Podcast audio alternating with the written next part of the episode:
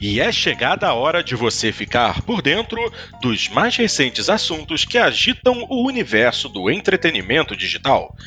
Este é o Jogando Papo que está entrando no ar, trazendo na edição de hoje os seguintes assuntos. The Game Awards 2018, a maior premiação da indústria dos jogos, trouxe algumas surpresas inesperadas e outras nem tanto. Vamos dar uma passada rápida sobre o que foi apresentado e interessou a cada um dos nossos jogadores. 2018 chegando ao fim, e é hora de dar uma olhada para trás e ver o que rolou de bom durante o ano, na opinião de cada um dos participantes. Cadelin foi o nosso enviado especial para a CCXP 2018 e vai trazer até vocês tudo o que ele viu e curtiu na maior feira geek do Brasil. Eu sou o Fábio Porto e tenho comigo na sala multiplayer os seguintes jogadores: Dart Range, Cadelin, Assassin Monk e Saci. O Jogando Papo está carregando.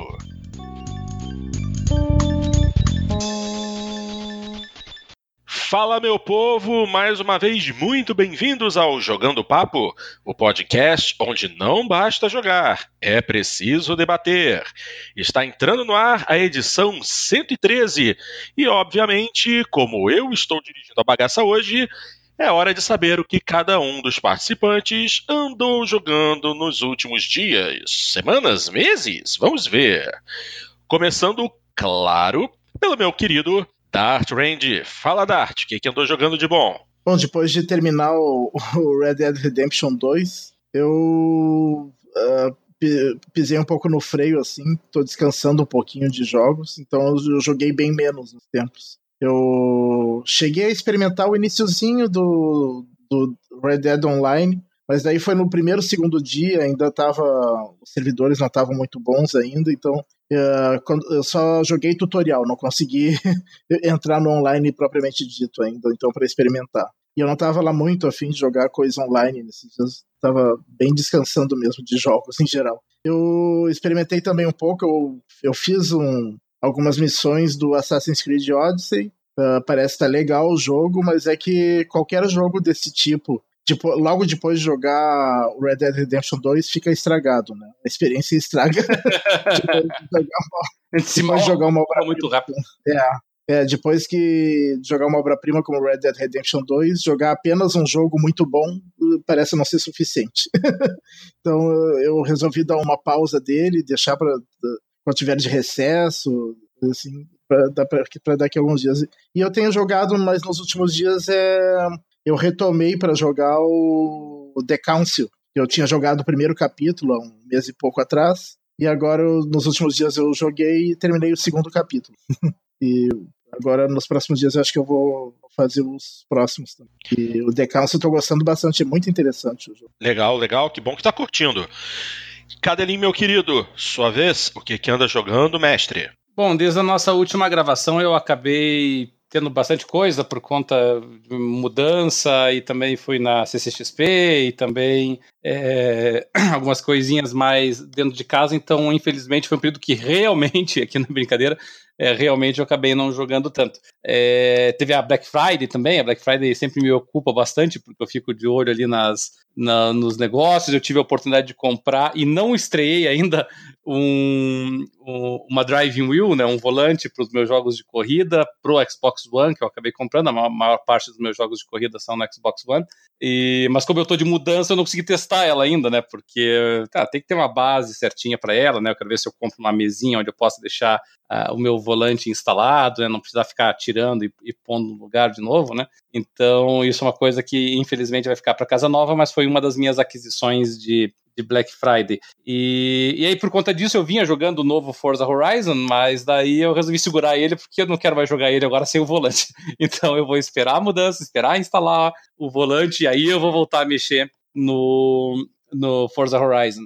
E, e, e, assim, foi, na verdade foi um período assim, do, do, pouco que eu joguei nesse período, eu fui mais atacando o que o pessoal chama de backlog, né? Eu fui pegando alguns jogos aí mais antigos que eu tinha que eu tinha comprado e ainda não tinha terminado, fui terminando alguns, fui desistindo de outros. Teve alguns assim, que eram tão antigos que eu fui revisitar assim para ver em que pé que andavam e já foram até abandonados. Eu tinha, por exemplo, há muito tempo atrás, os nossos ouvintes devem lembrar, eu tinha mencionado um jogo no estilo ali Walking Dead, no estilo esses adventures chamado Bloods and Bullets, que era um jogo é, bem no ar, que você era o interpretava o Elliot Ness e o Elliot Ness já em fim de carreira. E a ideia do jogo era muito interessante, mas eles lançaram o primeiro episódio, eles tinham lançado o segundo episódio. No que lançou o segundo episódio, o segundo episódio demorou um ano e meio para ser lançado. Aí eu pensei, X-Medium eu vou esperar eles lançarem tudo. Isso foi em 2016, até agora.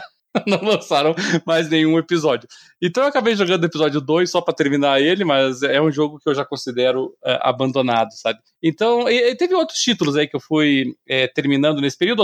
Agora, há pouco mesmo eu estava jogando aqui o, o South Park, The Fracture Butthole, porque eu tinha avançado bastante nele, mas não tinha terminado ainda, então agora eu tô, tô indo pros finalmente. Na verdade, eu tava cheio de jogo da Ubisoft que tava iniciado e não terminado. Aí eu comecei a jogar também o que estava em promoção na live, o Assassin's Creed Origins, que era uma franquia que eu já meio que tinha largado mão há muito tempo, mas o pessoal elogiou tanto o Origins, tá? Não é o Odyssey que eu tô falando, é o Origins. E aí eu aproveitei que o Origins estava em promoção e falei, ah, deixa eu dar uma chance para ele. E, mas ah, para mim o Origins sofreu do mesmo problema que o Dart falou aí com relação ao Red Dead Redemption, porque eu comecei a jogar o Origins logo depois de ter terminado o Red Dead Redemption 2. E, e aí, assim, o Origins, a pouco tu indica, será um bom jogo, né? Eu tô ainda no começo dele. É, ele, ele claramente não é tão repetitivo quanto os outros Assassin's Creed, ele tem um componente mais RPGístico do que os demais, mas, mas é difícil, né? Você acaba de vir de um Red Dead, vendo a, as reações, os roteiros, as rotinas dos NPCs,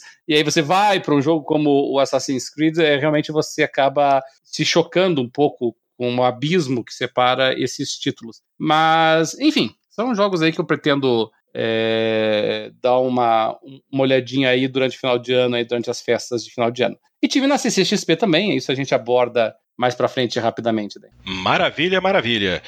Meu querido amigo da Leimar, o lusitano mais querido aqui da nossa galera, grande Alexandre Assassin Monk, o que, que anda jogando, meu querido?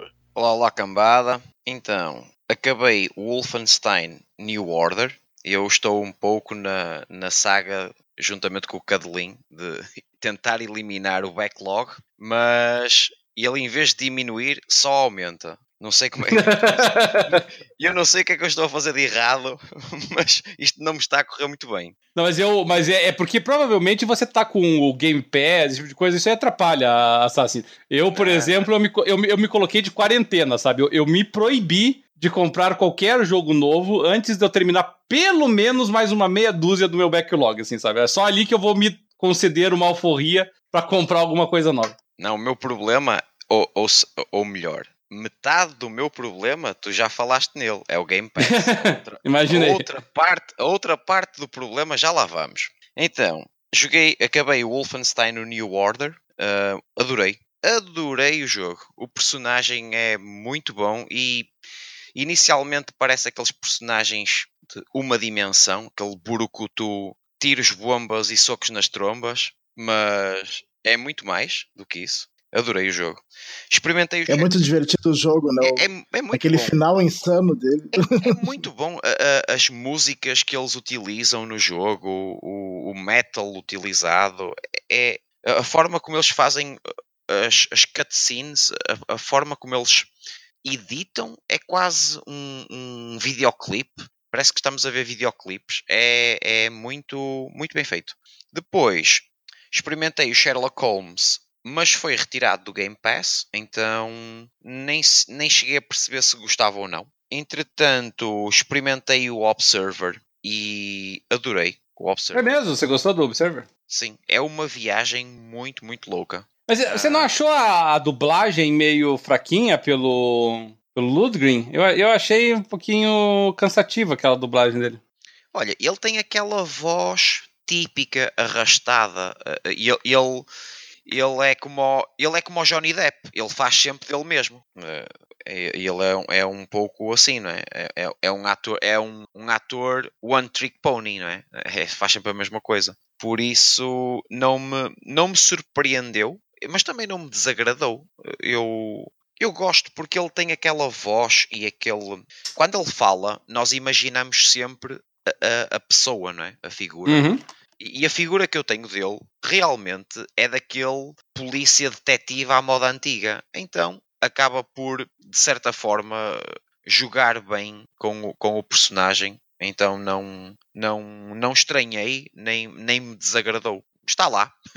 é uma voz. Não é, não é, não é uma voz, não é um Nolan North, não, não é o, o ator que faz a voz do Batman, que agora agora esquece-me o nome, que também é uma voz incrível. Não é nenhuma voz dessas. No entanto, não, não destoa. Também experimentei o Mortal Kombat X no, no Game Pass. Ah, isso é novo. Uh, definitivamente, jogos de luta não são para mim porque eu não sei o que estou a fazer. Eu, eu, eu sei que estou a carregar em botões, quais não faço ideia. É, eu também. A minha dificuldade em jogos de luta é ter que decorar combos. Eu sempre odiei decorar, mas desde a época do colégio. Então. Não, não isto, isto tem um e, problema. e jogo de luta é decoreba, né? Não, isso, o problema é que isto é feito pela Warner Bros. O mesmo pessoal que faz o Injustice e cada personagem tem 57 mil combinações de botões. Eu, eu não estou para isso, né? Eu tenho mais o que fazer. Um, e então, metade do meu problema é esse.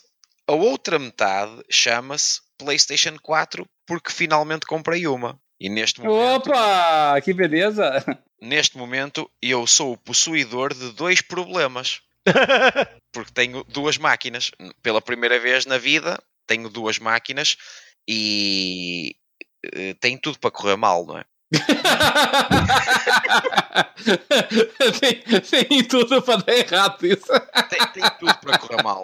Porque olha, comecei, comecei a jogar o Gran Turismo, esqueci completamente o Forza. O Fábio Porto tem, tem razão. Uh, uh -huh, uh -huh. O Gran Turismo, o carro parece que tem peso. Um, não sei explicar. E é uma coisa. É mais natural a dirigibilidade. É, não, e o, o, a forma como o, o carro reage. Sim. Um, parece que tem peso. Parece que eu estou a sentir o peso do carro e só estou a olhar para uma TV. E é uma coisa que a Sony faz muito bem.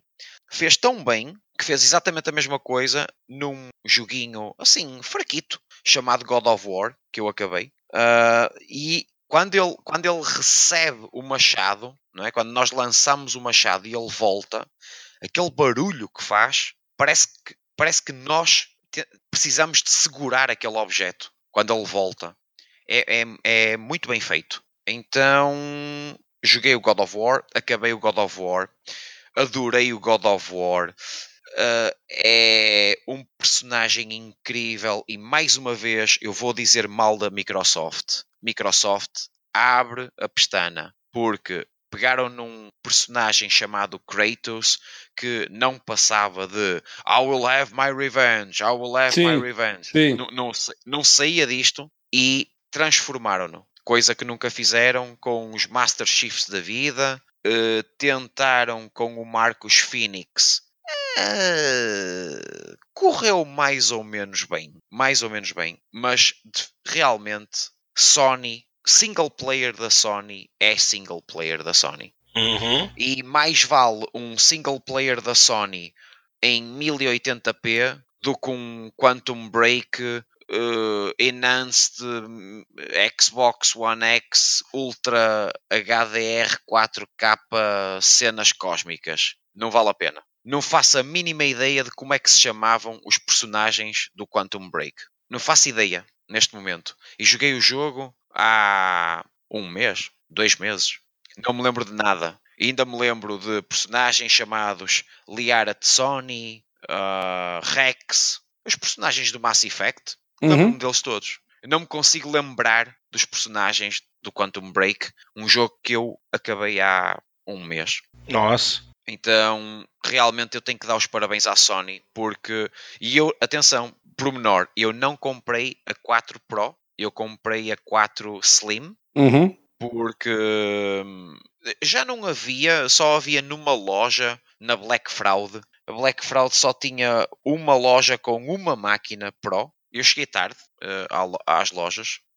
Uh, só havia uma Pro era longe e a Slim estava com um mega pack com o Gran Turismo, God of War, Spider-Man e os três Unch Uncharted, o Drake Collection, Uhum. e mais um ano de PSN Plus. Então, não, nem, nem pensei duas vezes. Agora estou a jogar o Spider-Man e estou a adorar. E então arranjei um monte de problemas para mim. Basicamente é isso. Porque agora tenho Game Pass, tenho PlayStation Network, já descarreguei o Yakuza, eh, um jogo que eu adorei na PlayStation 2. Bom, só problemas. É isso que dá. É isso que dá, viu? Tá faltando o Uncharted e o Detroit Become Human. E não está nada, não está nada, Dart. Não, não. não. Deixa estar quieto. É, mais um pro clube. Agora não vai saber o que, jogar e quando jogar. Maravilha.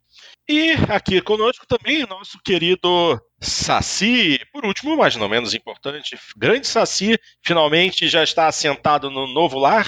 Agora pode falar pra gente, conseguiu jogar alguma coisa ou as últimas semanas foi só trabalheira para botar o apartamento em ordem? Ah, cara. Tudo bem, rapaziada? Olha só, foi complicado mesmo, Porto. Essas últimas semanas foi, foi dose. Agora, na última semana que eu conseguia dar umas escapadinhas, mas estava difícil porque, ah, agora chegou meu momento. Ficava 15, 20 minutos, ouvia meu nome. Preciso de ajuda para abrir essa caixa. Tira isso aqui de cima. Não sei o que, carrega para lá. Então, estava difícil manter uma, uma jogatina mais extensa. Mas entre essas minhas fugidas, eu, eu aproveitei na promoção da Black Friday para finalmente pegar o Diablo 3, aquela edição completa, uh, para experimentar. E pelo preço que eu paguei, eu achei, eu achei bem interessante o jogo. Comecei um pouco, mas é um que vai ficar no backlog.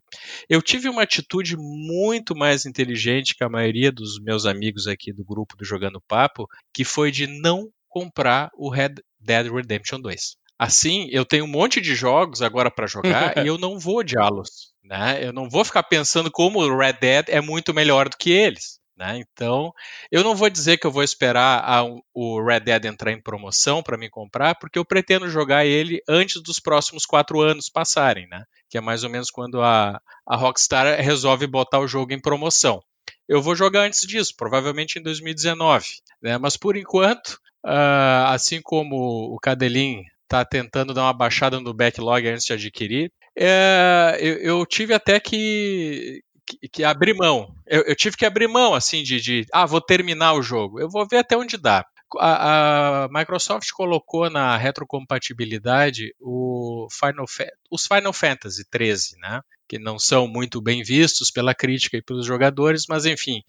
É, e eu tinha comprado ano passado, retrasado, não, não, 2000 15, eu acho que eu comprei o Final Fantasy 13 parte 2.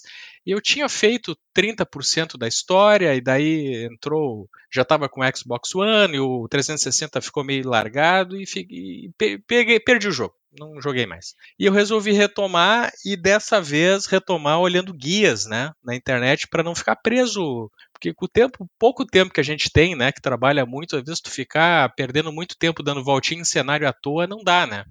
E, e, com os guias ali para me destravar, rapidinho eu avancei até o. Rapidinho em algumas horas, né? Consegui ir até o último chefe. Daí começou a avalanche de jogos do Game Pass, né? Que agora no final do ano a Microsoft resolveu chutar a porta e começar a colocar lançamentos e jogos de peso. Uh, começando com esse Mutant Year Zero, né? Road to Eden, que é um estilo XCOM, que eu acho que o, o Assassin chegou a experimentar, né, Assassin? Saci. Ou só baixaste? Saci, continua. Conti Faz de conta que eu não estou aqui. Desculpe te lembrar Porque que tinha mais esse. É mais um problema, é mais um problema. Fala baixo. Tá certo. É, o Assassin, como grande fã de XCOM, deve estar tá morrendo de medo de, de começar a jogar não, isso, não, é mas só... o tanto de coisa que ele tem. Ele existe, está ali no disco, mas está quietinho. Deixa estar, Deixa estar sossegado. Muito bem. Eu gostei bastante dele. Até teve um pessoal lá do fórum PXB que já avançou e já meio que sem dar muito spoiler já já adiantou assim que não é um não é um AAA, não é uma grande produção de fato, e, e, isso até o final do jogo aparece, mas de qualquer forma eu achando muito divertido. Uh, porque o, é, o combate estilo XCOM eu gosto, mas ele ainda mistura a questão de exploração, de, de evolução assim de, de, de, personagens de uma forma mais RPG até parecido. E então achei muito agradável. Bom, uma vez Hoje que falaram no meu o... nome, desculpa lá, uma vez que falaram no meu nome, ai, bom, então eu li e eu vi em podcasts que uh, a curva de dificuldade que era muito estranha. E podia correr muito bem, podia correr muito mal em fases muito iniciais do jogo. Que, uh, o jogo não estava balanceado. Isso aconteceu. É, é, eu ouvi esse comentário também que uh, você ficava preocupado com a dificuldade das fases iniciais, com o que viria depois, mas parece que a tendência é o jogo facilitar à medida que você evolui e seus personagens ficam mais fortes. Não, e, e, é incomum, havia, né? havia outro, outra crítica que era dentro mesmo das, da, das, das próprias batalhas e, e principalmente as iniciais, ela poderia correr muito bem ou muito mal. Então o, o pessoal do, do, do, da IGN e de, o pessoal da Kotaku também e de Kinda Funny Gamecast, eles estavam a falar que logo no início, eles, logo nas batalhas iniciais, podia-lhes correr muito bem ou muito mal e eles não percebiam muito bem porquê. E então ficaram desagradados. E eu não sei se isso aconteceu contigo. De não saber porquê, não. Uh, essa sensação de não entender por que, que não está dando certo, não, não. Na verdade, tinha alguns pontos em que batalhas que eu não conseguia resolver de forma nenhuma, e, e dando uma olhada lá no tópico do, do jogo, no PXB, o pessoal conversando sobre estratégias, né? Que cada um estava usando, que estava tendo sucesso. Isso foi dando ideias, ah, vou experimentar, né? E, e, e, às vezes até alguma coisa que você imagina, por exemplo, ah, isso aqui é, é, é que você faz uma abordagem furtiva muitas vezes. Né? O ideal é você eliminar os, os inimigos mais fracos para depois concentrar no, no miolo do problema. E, e, tem um outro golpe que você imagina que se você vai usar, que ele vai chamar muita atenção e você vai sair do modo furtivo. E não é bem assim. Então, talvez por isso que, que tenha dado alguma estranheza, assim. Uh, mas por exemplo, né, eu estava tendo dificuldade de. Eh, eu estava com três personagens, dois tinham armas silenciosas e um não. Então eu começava a, atacar o inimigo na borda. Quando eu chegava no terceiro personagem para dar o golpe que seria o, o definitivo, para eliminar o personagem, a arma dele era muito barulhenta e todo mundo, todos os inimigos vinham para cima de mim e acabavam com a minha estratégia. E daí eu fui alertado que tinha um que tinha um, um, uma opção de pistola silenciosa para esse personagem no mapa, eu só tinha que achar, e daí eu desconfiei onde poderia ser. E a outra coisa, eu descobri que um dos golpes que eu tinha liberado, que eu achava que era muito. fazia muito estardalhaço, na verdade não fazia. Com isso, só com essas duas informações, eu voltei para a batalha e foi tudo perfeito. Eu peguei eliminei um, um bot lá que, que curava meus inimigos, que estava acabando com, com as minhas chances. E, e, a partir desse detalhe resolvido, a coisa flui bem. Então, acho que o que pode acontecer, às vezes, é você demorar a se dar conta que tem algum elemento ali que, eh, que você pode sim contornar, mas você não se é, dá mas conta. Mas eu, eu, eu não cheguei a jogar o jogo, embora eu mesmo tenha é, sugerido ele para quem é fã do XCOM, mas eu, eu li muitas críticas do jogo e, e, elas são quase unânimes no mesmo sentido do que o, do que o Assassin falou. E, e isso, a meu ver, ele é um agravante nesse tipo de jogo, porque assim, o, o, jogo de estratégia de esquadrão, como é o caso, por exemplo, do, do, do XCOM, o caso do Jagged Alliance, entre tantos outros, uh, ele não é um jogo necessariamente furtivo, ele é um jogo de estratégia. Você, um jogo de estratégia, ele é tão bom quanto você tenha uma, uma quantidade maior de opções estratégicas à tua disposição. E, e, a opinião unânime de, das críticas que eu li é de que no, no Mutant Year, é, Year, Zero isso não acontece. Na verdade, a estratégia é sempre a mesma. É atacar o mapa pelas bordas, matar os inimigos silenciosamente, porque se os inimigos descobrirem onde você está antes da hora, você está morto. Você não consegue enfrentar aquele grupo inteiro assim. E, e, e eles disseram que realmente e, e, que o aumento de nível de uma fase para outra é absurdo. Assim, você sai de uma fase enfrentando o inimigo nível 10 e a seguinte é inimigo nível 20, por exemplo, assim, sabe? Então, a, e aí foi isso que me afastou do jogo, porque como eu não, eu, eu não gosto de jogo furtivo, eu não gosto de jogo stealth, eu acho cansativo aquele micro gerenciamento que jogo stealth exige, aí me afastou sabe? Eu, eu, eu posso fazer, eu, eu posso, digamos assim, que nem no, no XCOM, no XCOM, o que, que eu gosto dele? O XCOM tem um componente furtivo até o momento que ele desaparece. Então, você tem ele, montou todo mundo, beleza, deu o primeiro tiro, acabou. Sim, é logo no início. É, acabou, acabou. Sim, é só no é, início. Arma é, só no é, ali acabou, Não, acabou é o stealth. Isso eu gosto. Agora esse lado, tipo, agora bate aquele cara. Agora, agora vamos devagarzinho no mapa, vamos matar aquele segundo cara. Aí você fica ali 20 horas só pra vencer a fase, porque você tem que matar um inimigo por vez, porque você não tem outra alternativa, porque você vai perder a batalha caso contrário. Ah, isso me, me assim foi um deal breaker na hora para mim. Eu acho que como, como você não gosta de furtivo, eu acho que você realmente não, não vai se agradar, e isso você sempre ressaltou sobre não, não se agradar de jogos furtivos de uma forma geral, e esse ele é um componente importante desse jogo. Mas assim, não chega a ser tão exagerado assim, sabe, Roberto? É, tem, tem coisa que facilita você chegar e, e é, esses inimigos que você pega nas pontas, às vezes são três de, de, de nove ou, ou dez, entendeu? E depois que começa ali, vai a pauleira. Mas assim, não vou, eu não vou fazer mais defesa do jogo, porque tem bastante coisa ainda para eu evoluir. Eu sei de algumas coisas de pessoas que jogaram, e eu, eu vi no mapa essa questão da diferença de nível. Eu vi que tem uma área lá nível 20. Eu falei, pô, mas eu tô longe do nível 20. A próxima já vai ser essa eu tô com a pulga atrás da orelha, né? Mas ao mesmo tempo uh, tem gente que, né, pessoas que estão jogando dizendo que depois fica mais fácil. Eu falei, bom, vou ver qual é, com os meus próprios olhos, vamos ver qual vai ser a minha experiência.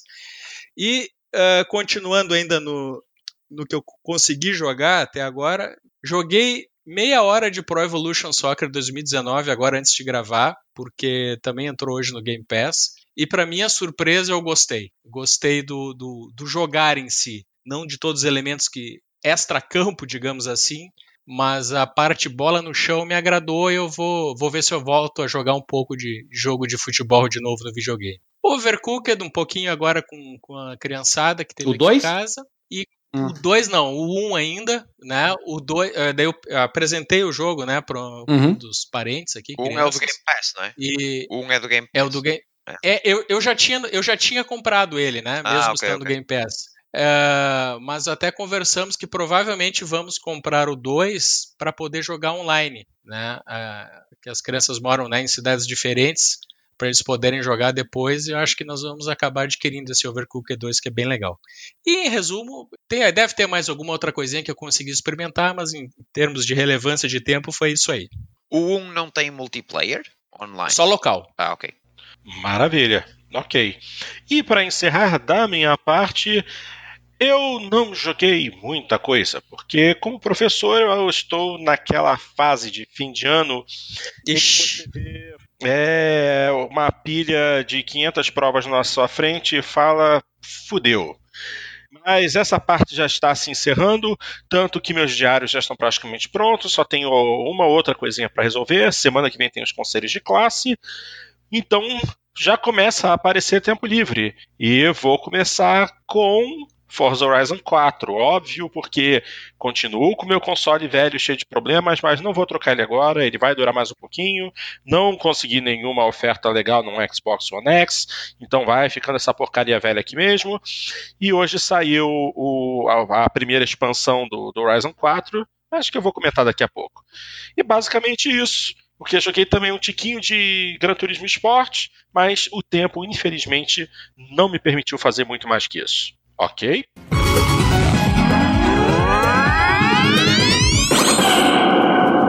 Muito bem. Antes da gente partir para as nossas é, é, discussões principais, Vamos fazer aquele apanhado rápido daquelas notícias é, que cada um gostaria de trazer até vocês. Uma coisinha que viu na internet, num site especializado, alguma coisa que é, atraiu sua atenção. Então, esse é o momento de cada um falar um pouquinho a respeito daquilo que viu e gostaria de é, apresentar a todos. É, Dart, o que é que você traz para a mesa hoje? É, eu trago. A gente. O programa vai ser sobre o The Game Awards, né? Mas aqui no Brasil teve a versão Tupiniquim, que é o, o Brasil Game Awards, né? E, e ele teve um resultado diferente, né? Do, os indicados a melhor jogo do ano eram exatamente os mesmos, praticamente, do The Game Awards e o Brasil Game Awards. O Brasil Game Awards é, assim, 40...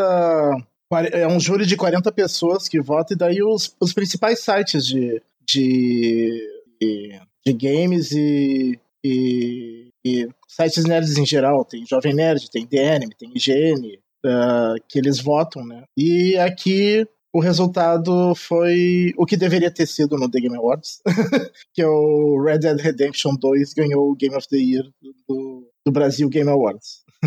é isso, eu achei interessante isso daí, que os, os jurados do Brasil em geral uh, preferiram o Red Dead Redemption 2 em vez do God of War, que foi o vencedor do The Game Awards. Muito bem, muito bem. E você, meu querido Cadelinho, o que é que você traz para a mesa hoje? O que é que você viu de interessante que gostaria de comentar? É, bom, eu preferia entrar aqui na, rapidamente aqui na CCXP, porque nós vamos abordar depois a, o The Game Awards, que eu acho que vai nos consumir bastante tempo. Então, ao invés de trazer uma notícia, vamos trazer um evento, que foi a, a Comic Con. É um evento que eu vou desde o primeiro que teve nesses moldes aqui no Brasil, né, da CCXP. E, e, e eu fui esse ano, eu confesso, com uma, uma, uma perna atrás, assim, porque ano passado eu não tinha gostado do evento no ano passado. Eu tinha achado que a, a organização dos eventos, a ordem da apresentação, até, até o conteúdo dele em si é, tinha sido muito ruim, sabe?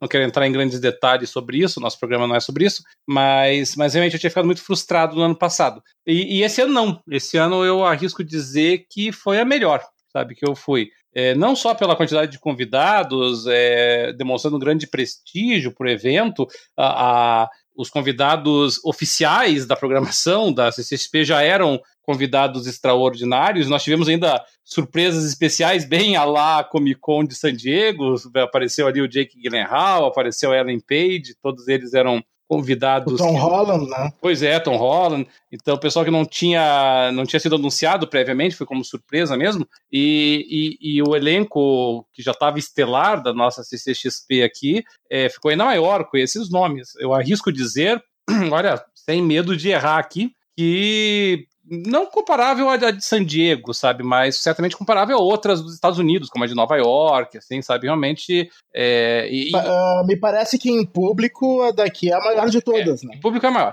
Mas eu digo em, em, digamos assim, em, em nomes, né? Em pessoas que vão lá. Claro que a de San Diego não tem como competir por vários motivos, né? Primeiro porque tá do lado da casa dos caras, né?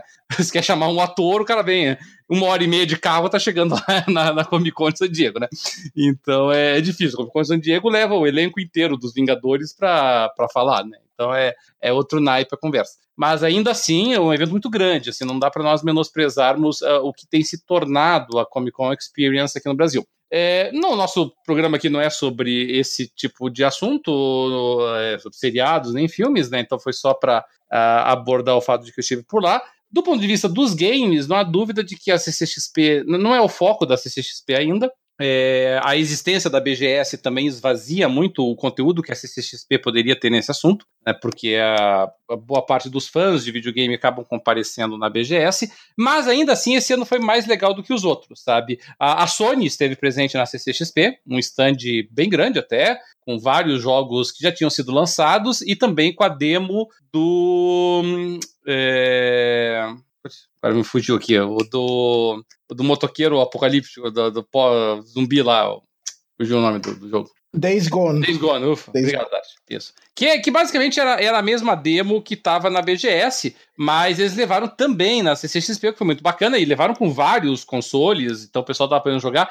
E, e, e, é muito claro daí a diferença de público, né? Porque na BGS, o, o Days Gone você só conseguia jogar fazendo pré-agendamento, naquele sistemática que a, que o stand da Sony adota. Ali na CCXP, com muito mais gente do que a BGS, com muito mais público, tava tranquilo. Se você entrasse na fila ali, você conseguia jogar rapidinho Days Gone. Então mostra, evidentemente, a diferença até do, do perfil do público, ou pelo menos do perfil do interesse do público, né? Pode ter muitos gamers que vão na CCXP, mas eles não estão indo lá para jogar videogame mesmo, até que haja uh, videogame. Uh, independentemente disso, achei legal a presença da Sony, até porque a Sony é, levou não só os games, mas levou também a própria loja dela. Então, uh, tinha a loja de souvenirs da Sony. Isso é uma coisa que o pessoal que vai na CCXP gosta. O pessoal que vai na CCXP gosta desse componente de feira da CCXP, de, de souvenir, de camisetas e de produtos nerd de forma geral. Então, eu achei a Sony muito inteligente de estar tá lá é, com o stand dela penso particularmente que a Microsoft, nesse caso aí, perdeu uma oportunidade de fazer o mesmo, mas vai que, né? Agora, pelo menos, abriu as portas e a Microsoft pode pensar nisso no futuro. Uh, aí, fora a presença é, da Sony. que o ano, passado, ano passado já tinha Sony lá e a Microsoft também não tinha ido, né? É, mas assim, o, é, é, o, peso da presença da Sony esse ano foi extraordinário, assim, sabe? Ela realmente tinha uma stand, não, obviamente, do tamanho da, da BGS, mas muito grande, realmente, assim, sabe? É, muitos aparelhos, é, toda a loja dela lá, assim, sabe? É, posição central dentro da, da, da, da, feira, assim, realmente houve uma demonstração de interesse muito grande da Sony, que até contrasta com a falta de interesse que a Sony tem demonstrado recentemente. É, o ano passado, o ano passado tinha alguns, acho que uns 10 videogames ali com Gran Turismo, alguma outra coisa, e tinha a parte do VR lá, que eram uns dois. É, eu, eu achei legal desse ano porque eles levaram um jogo que não e foi lançado, o... né? E tinha um cosplayer lá, oficial do, do Kratos. Do né? Kratos. E, e do filho do Kratos também. É, e, e eles estavam surfando, tava lá com o God of War também surfando na onda do, do, do título na The Game Awards. Uh, e aí, fora isso, do ponto de vista assim, da, de conteúdo, é, o que nós tivemos assim, foi muitos cosplayers, o, uh, que sempre abrilhantam esses eventos.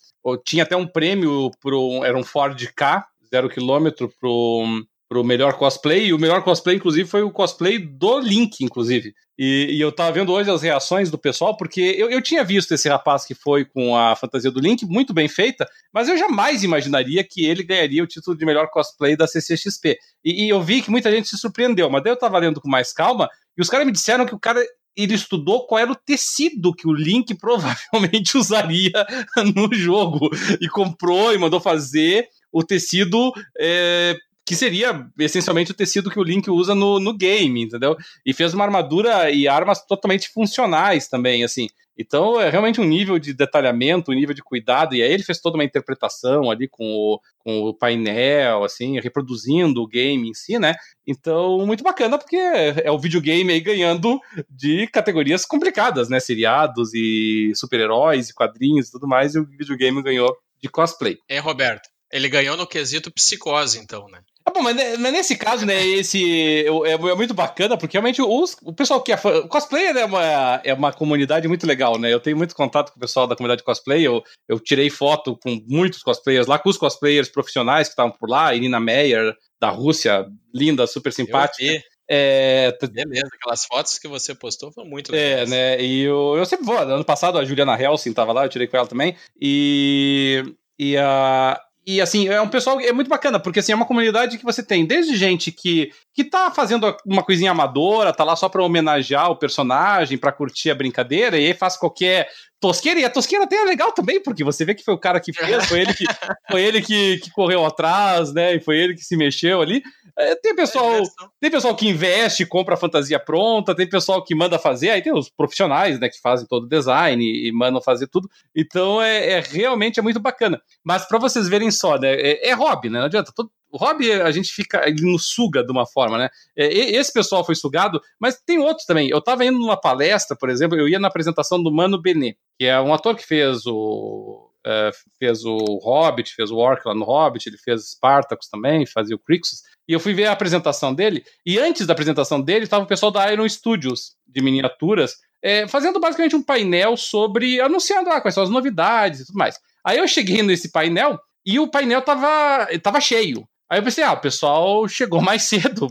Veja, nenhum menosprezo, tá? Mas eu pensei assim, ó, o pessoal chegou mais cedo para assistir o ator depois, né? Eu digo, mas foi legal, a apresentação ali dos, das miniaturas foi bacana também. No que acabou a apresentação das miniaturas da Aero Studios, 80% da sala levantou e foi embora. Eles estavam lá, não era para ver o ator, não. Eles estavam lá para ver os anúncios das novas miniaturas que a Aero Studios ia lançar. Então, porque é fã, porque curte, porque é o hobby deles, né? E isso é muito bacana também, né? Então foi muito, foi muito divertido. Eu acho um evento fantástico, assim, sabe? É, a, a, sugiro todos os nossos ouvintes que curtam um, uh, esse universo geek, que se for só videogame, realmente talvez não seja o melhor lugar. Mas se curte seriado, se curte filme, se curte quadrinho, se curte desenho animado, putz, é, é realmente um, uma festa incrível, assim, muito bacana de estar lá, assim. Então eu gostei bastante, foi muito, foi muito, foi muito gratificante estar lá e estarei de novo ano que vem também. Show de bola, meu querido.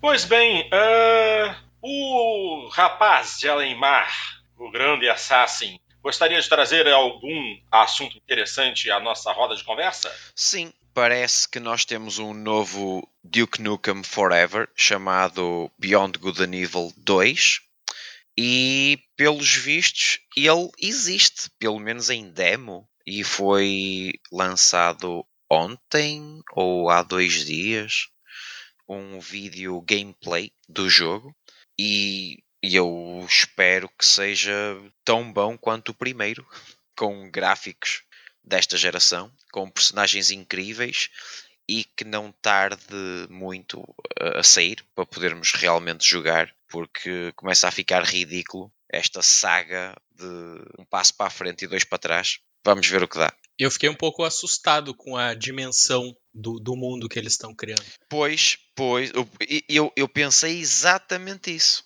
porque eu já sei como é que é. Atrasam por causa dos gráficos, depois atrasam porque, entretanto, alguém inventou uma coisa chamada Battle Royale, e depois atrasam porque inventaram uma coisa chamada Cyberpunk, e depois atrasam porque inventaram uma coisa chamada Anthem. Então. Olha, e nesse caso, assim, a impressão que eu tenho, assim, o que, que é o meu, a minha percepção? É, eles estão fazendo uma coisa muito grande, um escopo imenso, tanto que eles até tinham aberto para a comunidade artística, digamos assim, contribuir com várias coisas e você olha nesse gameplay que você está falando, uh, o, o, mundo em si, né, vários componentes, é muito detalhe, é muita coisa e, e por um lado é incrível, por outro dá um é. medo que eles não terminem nunca. Dá, dá um medo chamado, sabes o quê? No Man's Sky, parte 2. Pois é, muita. É, vai ser fantástico, vai ser incrível, não sei o que, e na hora você, a experiência que você tem é muito mais rasa do pois que é. parece. Né? É. que nós, é que nós já vimos este filme é. uma vez chamado No Man's Sky, que prometia, prometia, prometia e está até hoje para entregar. Mas bom, ao menos lançaram o jogo. É, parece que hoje ele é uma coisa muito mais interessante do que no lançamento, mas é difícil você recuperar um crédito perdido dessa forma. Claro, claro, claro. Esse é o problema. Por isso, veremos no que dá. Ok, ok. E meu querido Saci, gostaria de trazer alguma informação, notícia interessante? Olha, é, acho que passar sobre uma questão que, se eu não me engano, acho que o, o, o grupo ainda não discutiu em programa, que é a, a, nova loja da Epic, ou estou errado? Não, ainda não. Ah, é, não, não, ainda não anúncio posterior. Não discutimos. Tá, é o que eu imaginei. Então, olha só, a, a maioria de vocês que estão nos ouvindo já deve ter ouvido falar que a Epic, a produtora do Fortnite, Veja só, né? Anteriormente conhecida como a desenvolvedora da Unreal Engine, The Gears of War, de uh, Unreal Tournament, agora é mais conhecida do grande público pelos caras que fazem o Fortnite. Mas enfim, a Fortnite botou muita grana. Eu preferia conhecer como a produtora do Gears e Unreal Tournament. e Unreal Engine. É. Mas, fora nossas preferências, né, Dart? O fato é que Fortnite trouxe uma Estamos grana. a ficar velhos. É, uma grana que eles não sabem onde vão guardar e começaram a pensar em o que, que eles vão fazer para cuidar do futuro da Epic. Vai, vão saber eles até onde vai, né? essa febre do Fortnite. Então, assim, coisas que eles começaram a fazer no primeiro momento, a própria, a, a própria engine deles, eles começaram a mudar que a Unreal tem um tipo um marketplace que você pode produzir assets né, para a comunidade de desenvolvedores e, e vender. Tipo, ó, vou fazer um conjunto de cadeiras, um conjunto de veículos, sei lá. Né, e, você, e tem um mercado dentro da, da engine ali para você ganhar dinheiro com isso. Eles, primeira coisa que eles fizeram, esse cara, nós estamos ricos demais, né? nós vamos começar a deixar os outros ficar um pouco ganhar mais dinheiro e diminuíram bastante as taxas. Até aí estava um movimento tranquilo. Uh, agora, agora eles resolveram colocar uma loja uh, digital, né? assim como tem o Steam, como tem o uh, Google Games, né? o GOG e outras, uh, uma diferença brutal não para nós consumidores, mas para quem está colocando o seu jogo para vender. Né? Que o, o, padrão das lojas né, digitais é 30% do, do faturamento ficar com a loja. E a Epic colocou essa loja com a premissa diferencial dela é de fazer recolher apenas 12%. Então aumenta consideravelmente quanto que os desenvolvedores vão ganhar do nosso dinheiro de consumidor. Né? Uh, isso muda bastante a equação, pra, especialmente para desenvolvedores pequenos, né, que não tem a previsão de vender milhões de unidades. Às vezes, se, se, se os caras venderem 150, 200 mil unidades, eles é, se abraçam chorando no chão e não sabem o que, vão fazer, de tão felizes. Né? Então, essa diferença de percentual é muito significativa. Porém, né, hoje, quando a gente pensa no PC, a gente pensa no domínio do, do Steam como plataforma. Tenho muitos conhecidos, amigos, usuários que, uh, quando eles falam de PC, implicitamente eles estão falando de Steam. Né? Eles não têm interesse em adquirir jogos fora do ambiente do Steam, porque eles se sentem confortáveis ali, gostam dos preços, acham que são bem atendidos e, e não pretendem uh, aprovar nenhuma outra iniciativa nesse, nesse sentido. Tem outras pessoas já querem o mais barato, né? mas os desenvolvedores têm todo o interesse em, em ver essa iniciativa da Epic florescer, porque assim eles ganham mais, né?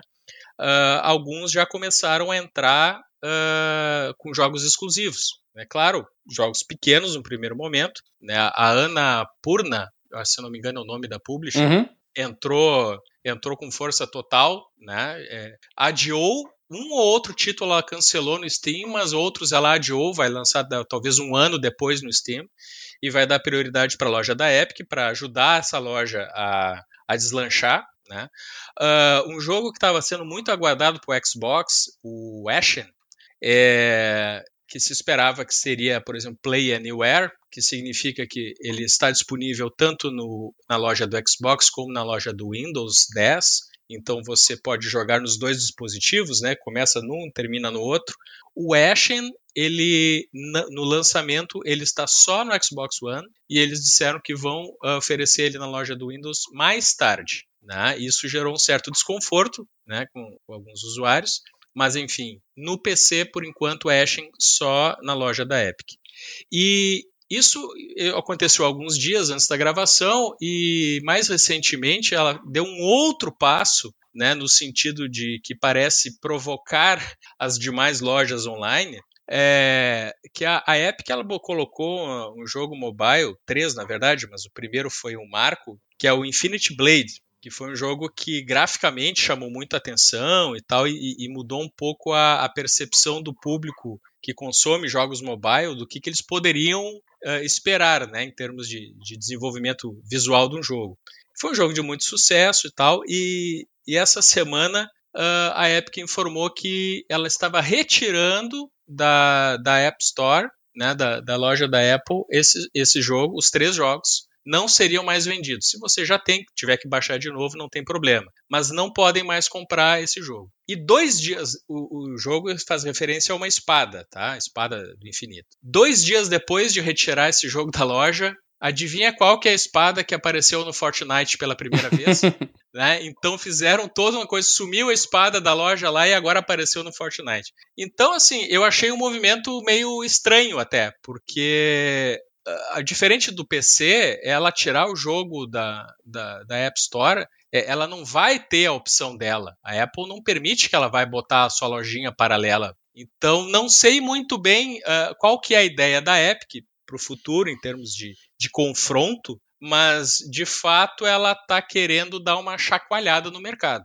Eu estou curioso para ver até onde isso vai. Muito bem, muito bem. Maravilha.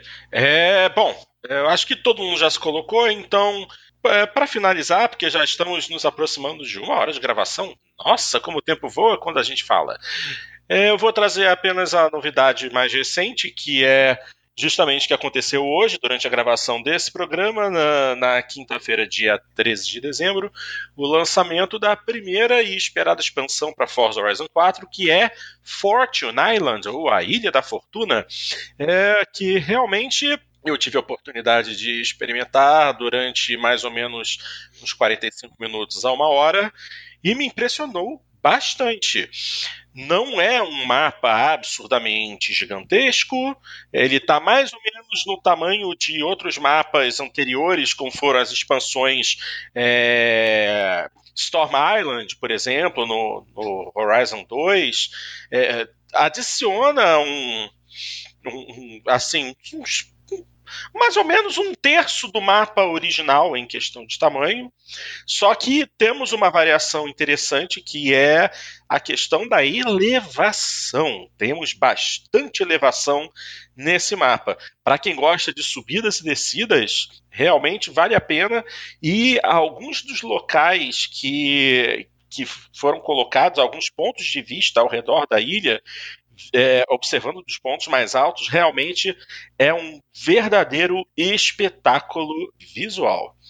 É, para quem não tem essa expansão, ela está disponível agora para venda.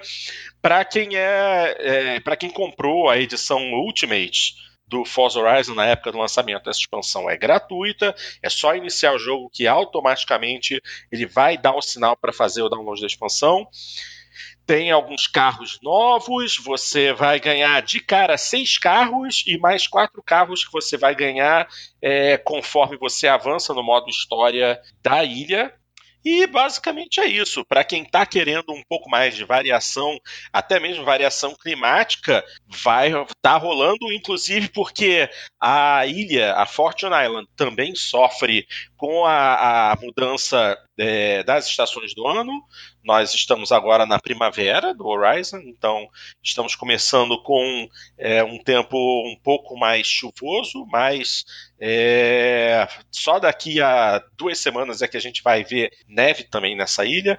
E que mais que eu posso dizer, Alonso? Pois é, Porto, uh, essas expansões uh, do, do Forza Horizon, historicamente, elas sempre acrescentam, além de, de cenário né, expandido, algum elemento diferenciado de gameplay.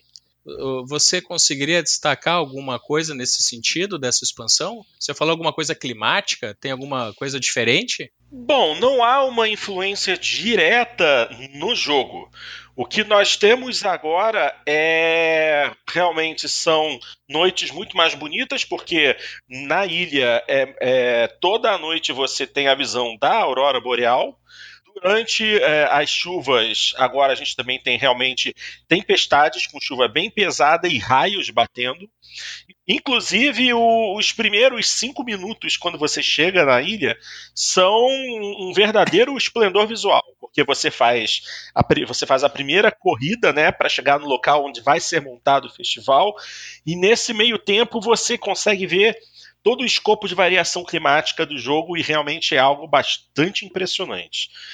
Bom, o, e também tem um evento novo que eu não tive oportunidade de jogar, porque eu fui chamado para sair e comer uma pizza justamente no momento que eu ia experimentar, se eu não me engano, tem um novo evento tipo placa de perigo, mas não é uma placa de perigo, é algum salto, alguma coisa que é um, um evento novo do jogo que eu não tive oportunidade de experimentar e eu tô aqui me coçando para jogar, só vou conseguir fazer isso quando a gente terminar a gravação. Calma logo, parem de falar, vambora, vambora. É, é exatamente isso que tá passando na minha cabeça agora. Porto, Porque, Porto, fala. Uh, eu acabei de receber aqui uh, neste momento um update para o Forza. E eu tenho o Forza do Game Pass. E esse update eu não tenho acesso à, à, à ilha. Não, você não tem acesso à ilha. Esse não. update é um update que traz correções para o jogo. Não. Saiu, além de, além de sair o, a ilha também veio mais uma é, atualização para melhorar a qualidade do jogo base. Okay. Essa é uma atualização que todos são obrigados a fazer, inclusive no Xbox One comum, a minha atualização inicial foi de 2.2 GB. Depois que eu fiz essa atualização e iniciei o jogo, é que eu fui convidado a baixar mais 7.8 GB. Delícia! Ah, eu não posso reclamar muito porque agora eu tenho uma conexão decente em menos de uma hora eu já estava com tudo baixado e rodando. Que beleza. É, é pelo é menos. Eu, eu, estou, eu estou aqui, eu estou aqui a, a receber esse, esse, update e como existe um ser chamado Sassy que só me arranja problemas, também estou uhum. a descarregar o Pro Evolution Soccer. e, mas mas há, há, um, há um pormenor. O jogo não está completo. O Pro Evolution Soccer do Game Pass é, o, é uma edição que eles têm agora que é chamam-lhe Free Light. Trial. É Free Trial, assim uma coisa. Que é para jogar o My Club, que seria Cuidado, o... Assassin, cuidado que você pode ter baixado a versão errada. Uh, porque essa, vers essa versão light do Pro Evolution, ela está disponível para todo mundo. É, eles vão tentar ganhar dinheiro com. É, é, tipo uma versão free to, free to play. É, sim. É, é, é e, e, acho que a do Game Pass é outra. Tem que dar uma olhadinha, porque ficou Mas uma bagunça eu, isso aí na loja. Pois, mas eu, eu, eu, eu cliquei em install do Game Pass. É, Só que em baixo, imediatamente abaixo, diz qualquer coisa de edição free trial. E eu fiquei com a ideia de que seria essa a versão do Game Pass, uma vez que ele só tem 28 GB ou assim, o jogo do Game Pass. É, eu, ia ser parece fantástico. Vou botar uma versão grátis do jogo no Game Pass. Daí, ah, beleza, né? Pois não sei. Eu, eu como já vi de tudo. É, quem duvida é louco nessas. Pois. Não, porque, porque é assim, de facto, ele diz install e não diz mais nada. Mas imediatamente abaixo vem uh, a descrição do, da versão, dessa tal versão free trial que tem o My Club e outro modo qualquer. Então eu estou na dúvida. E como eu achei francamente pouco, uma, uma, vez que o Porto estava a falar aqui de gigas, um, 28 GB para um jogo deste ano, eu acho que é pouco. É, vamos ver. Por isso não sei se o jogo está completo ou não. Descobriremos. É. Bom, continuando.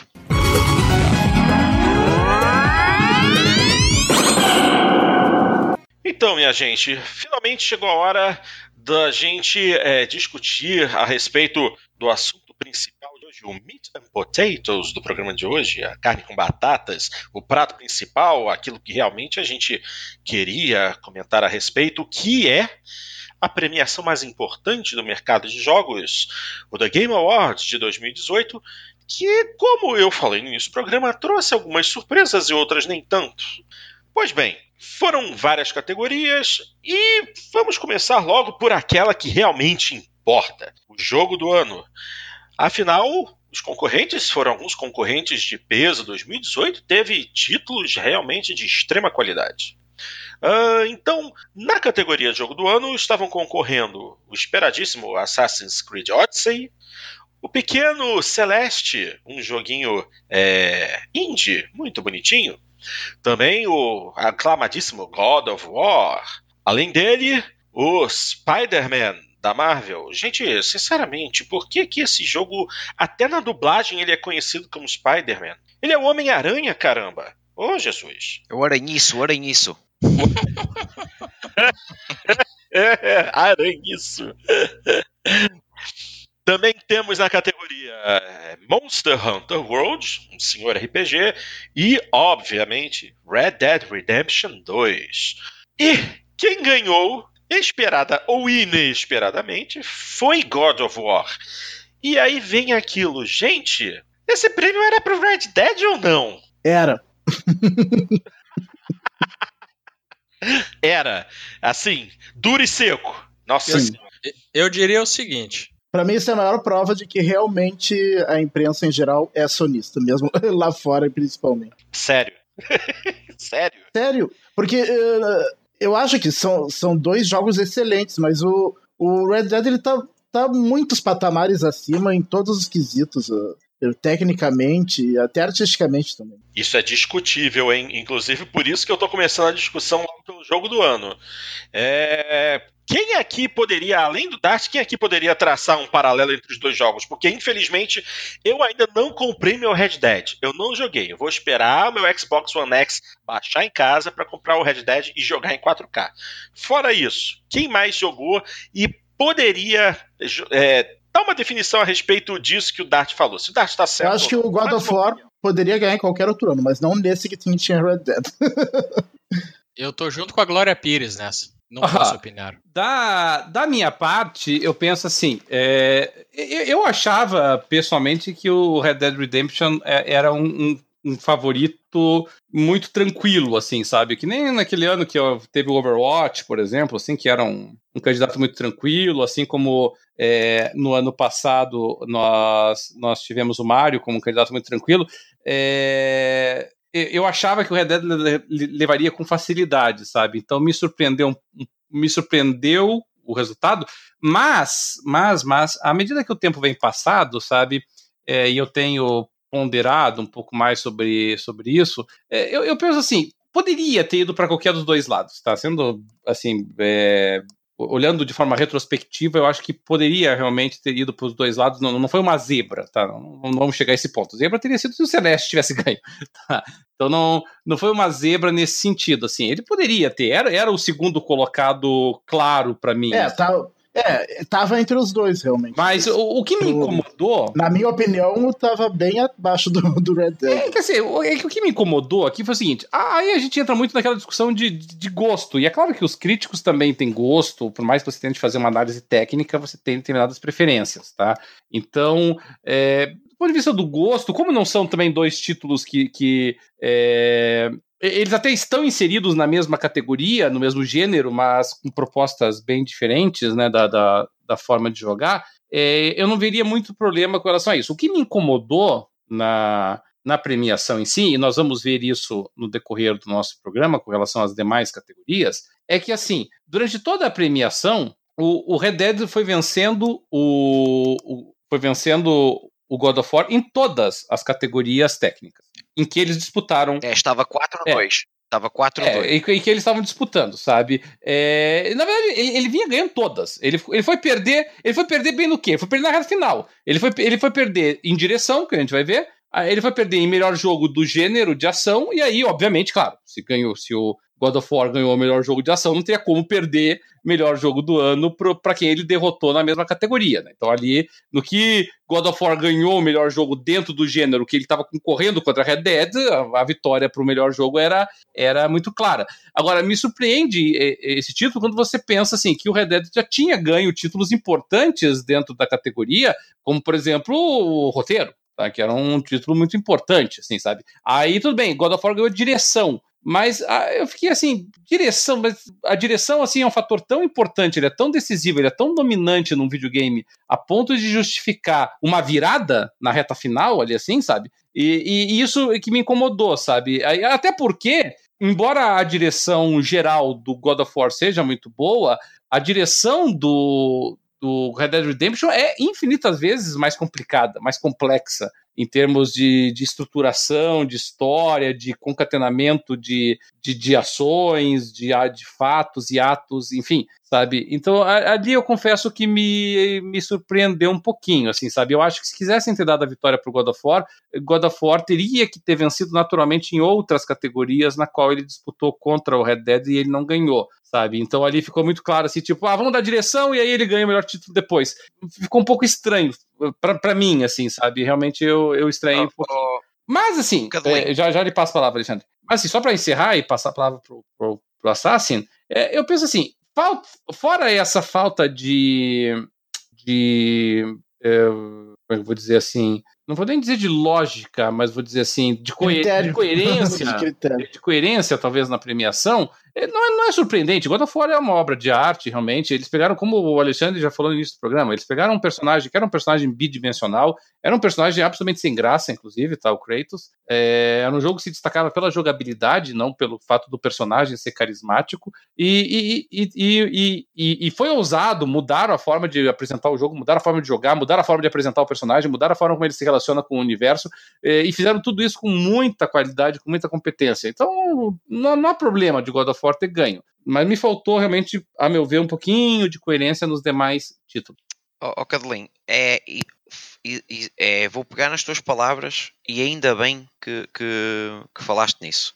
Porque eu ia te perguntar: será que não é uma questão de marcas de consolas? Porque vejamos, o ano passado a Nintendo teve um ano incrível. O jogo do ano foi um jogo Nintendo. Este ano a Sony teve um ano incrível. E o jogo do ano é um jogo Sony será que também não será a força das marcas uh, a ganhar? Ainda que, ainda que o, o, personagem realmente tenha sido o trabalho feito no God of War, foi um trabalho absolutamente incrível. E, e eu, eu, não joguei Red Dead Redemption, não, não joguei. Eu, eu segui o conselho do Saci, fiquei quieto e, e assim é menos um problema. Não joguei, joguei o God of War, mas eu, eu, eu começo a pensar realmente isso, que é a força da marca por detrás do prémio. E outra situação, o Red Dead Redemption, ele chegou muito tarde. Se calhar também por isso não, ganho, não terá ganho. Não sei. Pergunto, pergunto Mas parece que existe aos, chegar aos mais da sala.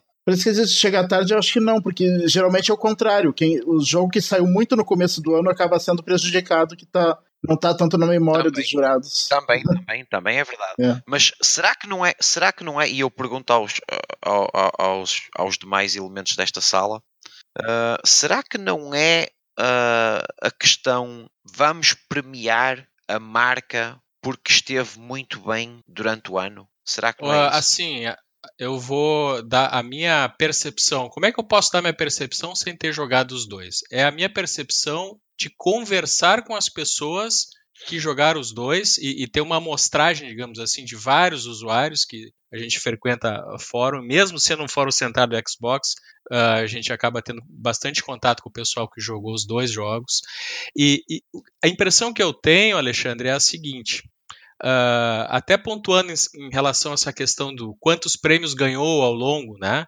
Uh, me parece que é, a premiação do jogo do ano é, é, essa a votação do jogo do ano ela não é um somatório de pontos de forma nenhuma, né? É uma coisa estanque. Tu tem que dizer e votar em quem tu acha que é, certo?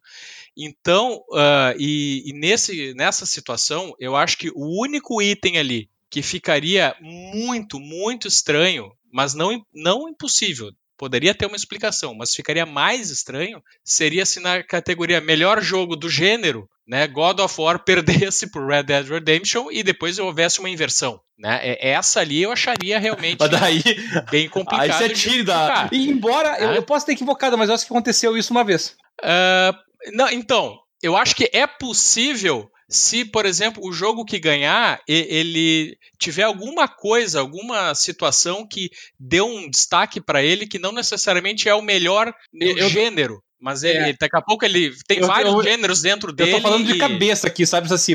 Posso estar tá falando furado, tá, tá, bem de cabeça, tá? Mas eu acho que no ano que o Overwatch ganhou o melhor jogo, se não me engano, o primeiro. Uh, o primeiro. O, o Wolfenstein ganhou aquele ano. É. O do shooter, né? Mas eu não sei se ele não concorreu em outros. Não, mas, mas nessa categoria em particular, também. eles estavam correndo na mesma. Entendeu? Então ele perdeu na Sim. categoria dele e ganhou na de melhor jogo. Sabe? Foi uma coisa meio estranha. mas, mas posso. Mas veja, posso e... estar equivocado, tá? Eu tô falando realmente de cabeça. Tá. Não, mas eu tenho essa, eu tenho essa, essa percepção que já há casos semelhantes, por isso até que eu fiz a ressalva quando eu falei. É, então, assim, a percepção que eu tenho das pessoas, às vezes, sobre o God of War é um encantamento muito grande com o que foi feito, é, com a narrativa especialmente. Né? E, e, isso aí eu acho que toca as pessoas de forma diferente. Né? Então, uh, assim como o Dart e, e, o Roberto e outros reconhecem, e eu vi tanto isso sobre a, a, maravilha do detalhe que colocaram no jogo do Red Dead, né, de, de, de elementos uh, do jogo, não, não apenas de qualidade visual, mas do, do quão vivo é aquele mundo que eles criaram. Isso realmente causa um encantamento muito grande, né? E, em questão, a narrativa, a narrativa é sensacional. Tanto que ele ganhou a melhor é, narrativa, e, né? Pronto. Pois é, e mas é às vezes tem um elemento de, de, de tocar as pessoas que eu acho que ah, pode ser que ah, dentro daquela amostragem de votantes, né, o God of War conseguiu tocar mais, né, a talvez surpreender mais ah, as pessoas e, e- e- e causou essa, essa situação. Eu não cheguei a ver nenhuma polêmica, que eu ouvia falar maravilhas, eu ouço falar maravilhas tão grande dos dois jogos que eu pensei, bom, pelo, só pelo que eu ouço das pessoas falar dos jogos, pode dar qualquer um. Sim, sim, sim, concordo. Então, eu, eu, eu não senti, assim, não acho que tenha sido isso que foi É, falado o, aqui. o Red mas eu não Dead, senti o polêmica. Red Dead não, o- o God of War, logo que foi lançado, ah, alguns fãs ah, antigos do God of War torceram o nariz pra ele, não gostaram porque realmente o jogo mudou muito em relação aos outros. né? Ficou um jogo a jogabilidade mudou totalmente, né?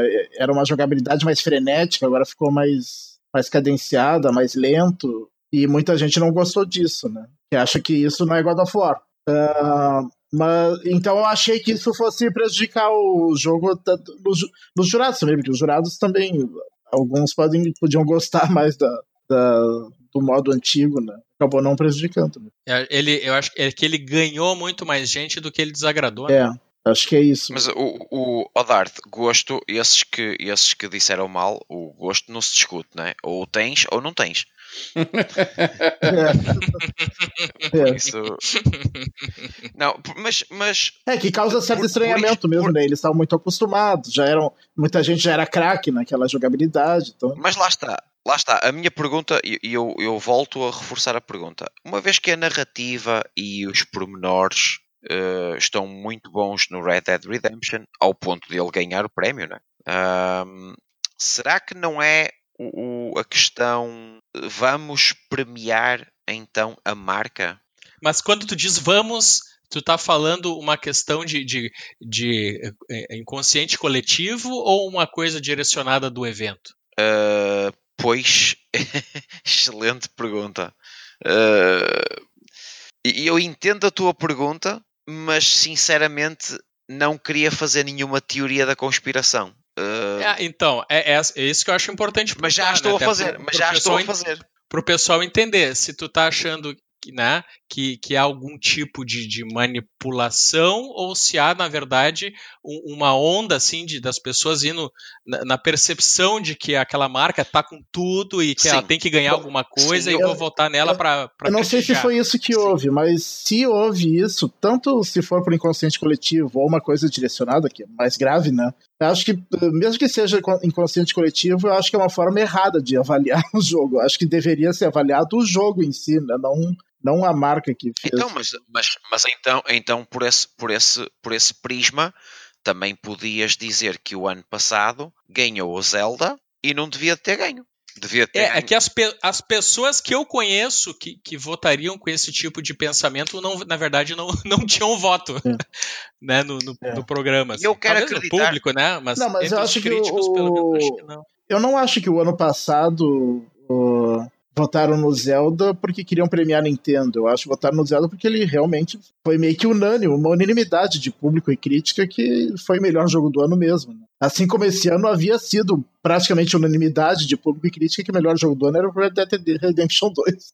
Foi por isso que foi Eu acho que tanta muita surpresa, gente- War. Eu acho que para muita gente entra, entra o fator também assim de ser surpreendido pela qualidade. Né? O, o Red Dead você ele é, uma, ele é uma- um monstro, né? mas você já já está esperando o monstro. Você só quer ver o detalhe, o tamanho do chifrinho, do- a cor do olho do monstro, mas você sabe que é um monstro. E, e eu acho que o God of War, quando veio, porque ele veio.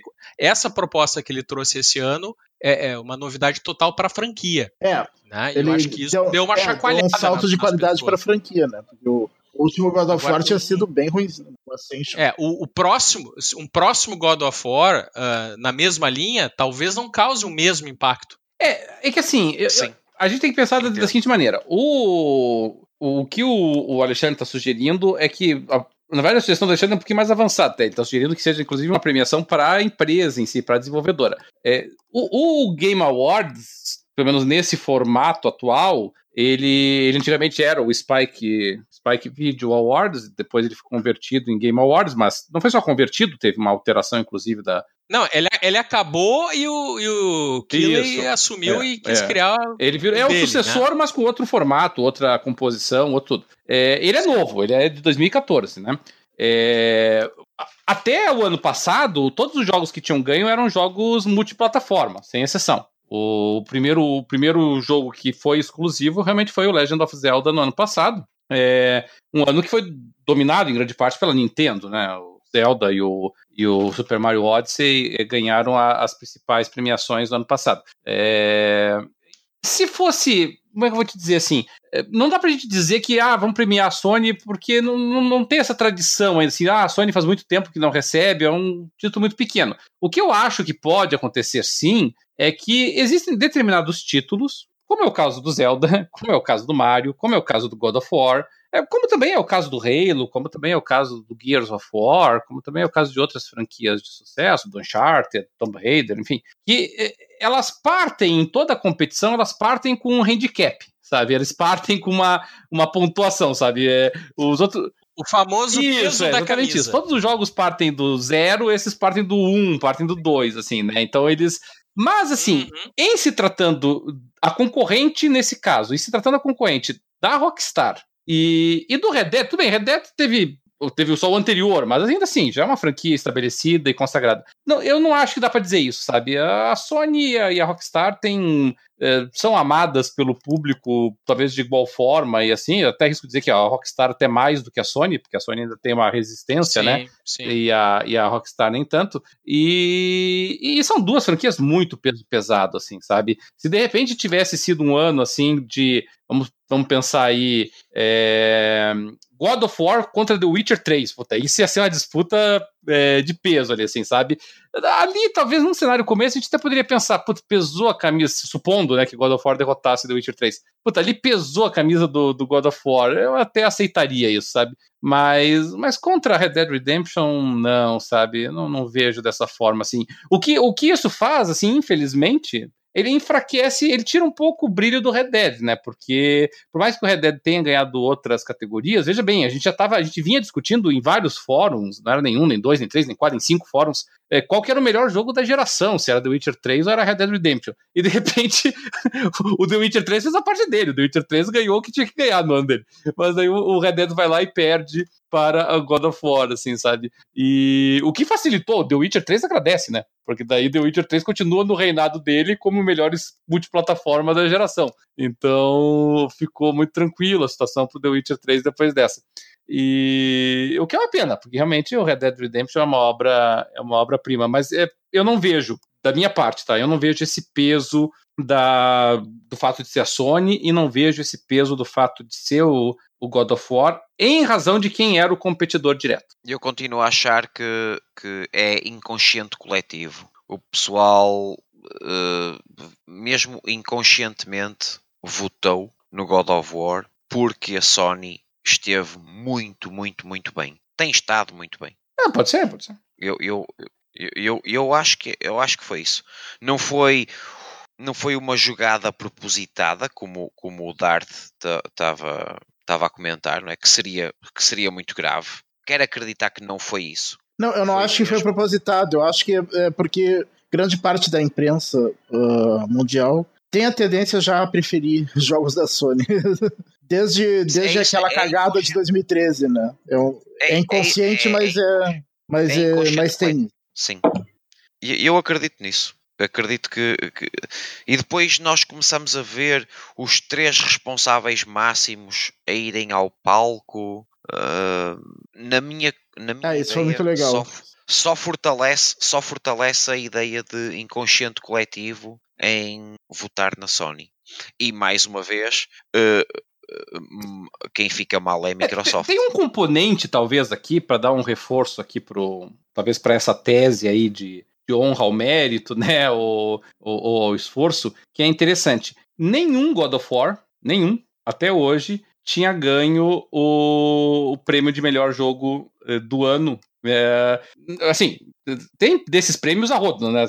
Nós falamos aí no início do programa da Brasil Game Awards, né? Claro, você pesquisar, você vai encontrar vários títulos que eles ganharam. Não, tô, mas se todo você... site de game faz, faz o seu, é, a sua versão Mas se você pegar o, o Spike videogame, que era o principal, é meio questionável, mas, mas era considerado o principal antes da, da The Game Awards, a, o God of War nunca ganhou o Spike. Nunca. Entendeu? Ele, ele, sempre foi indicado. O God of War 1 foi indicado, o God of War 2 foi indicado, o God of War 3 foi indicado. Ah, o God of War 3 acho que não. Mas o God of War 1 e 2 foi. O 3 eu acho que foi. Mas todos eles lançaram a edição Game of the Year. É.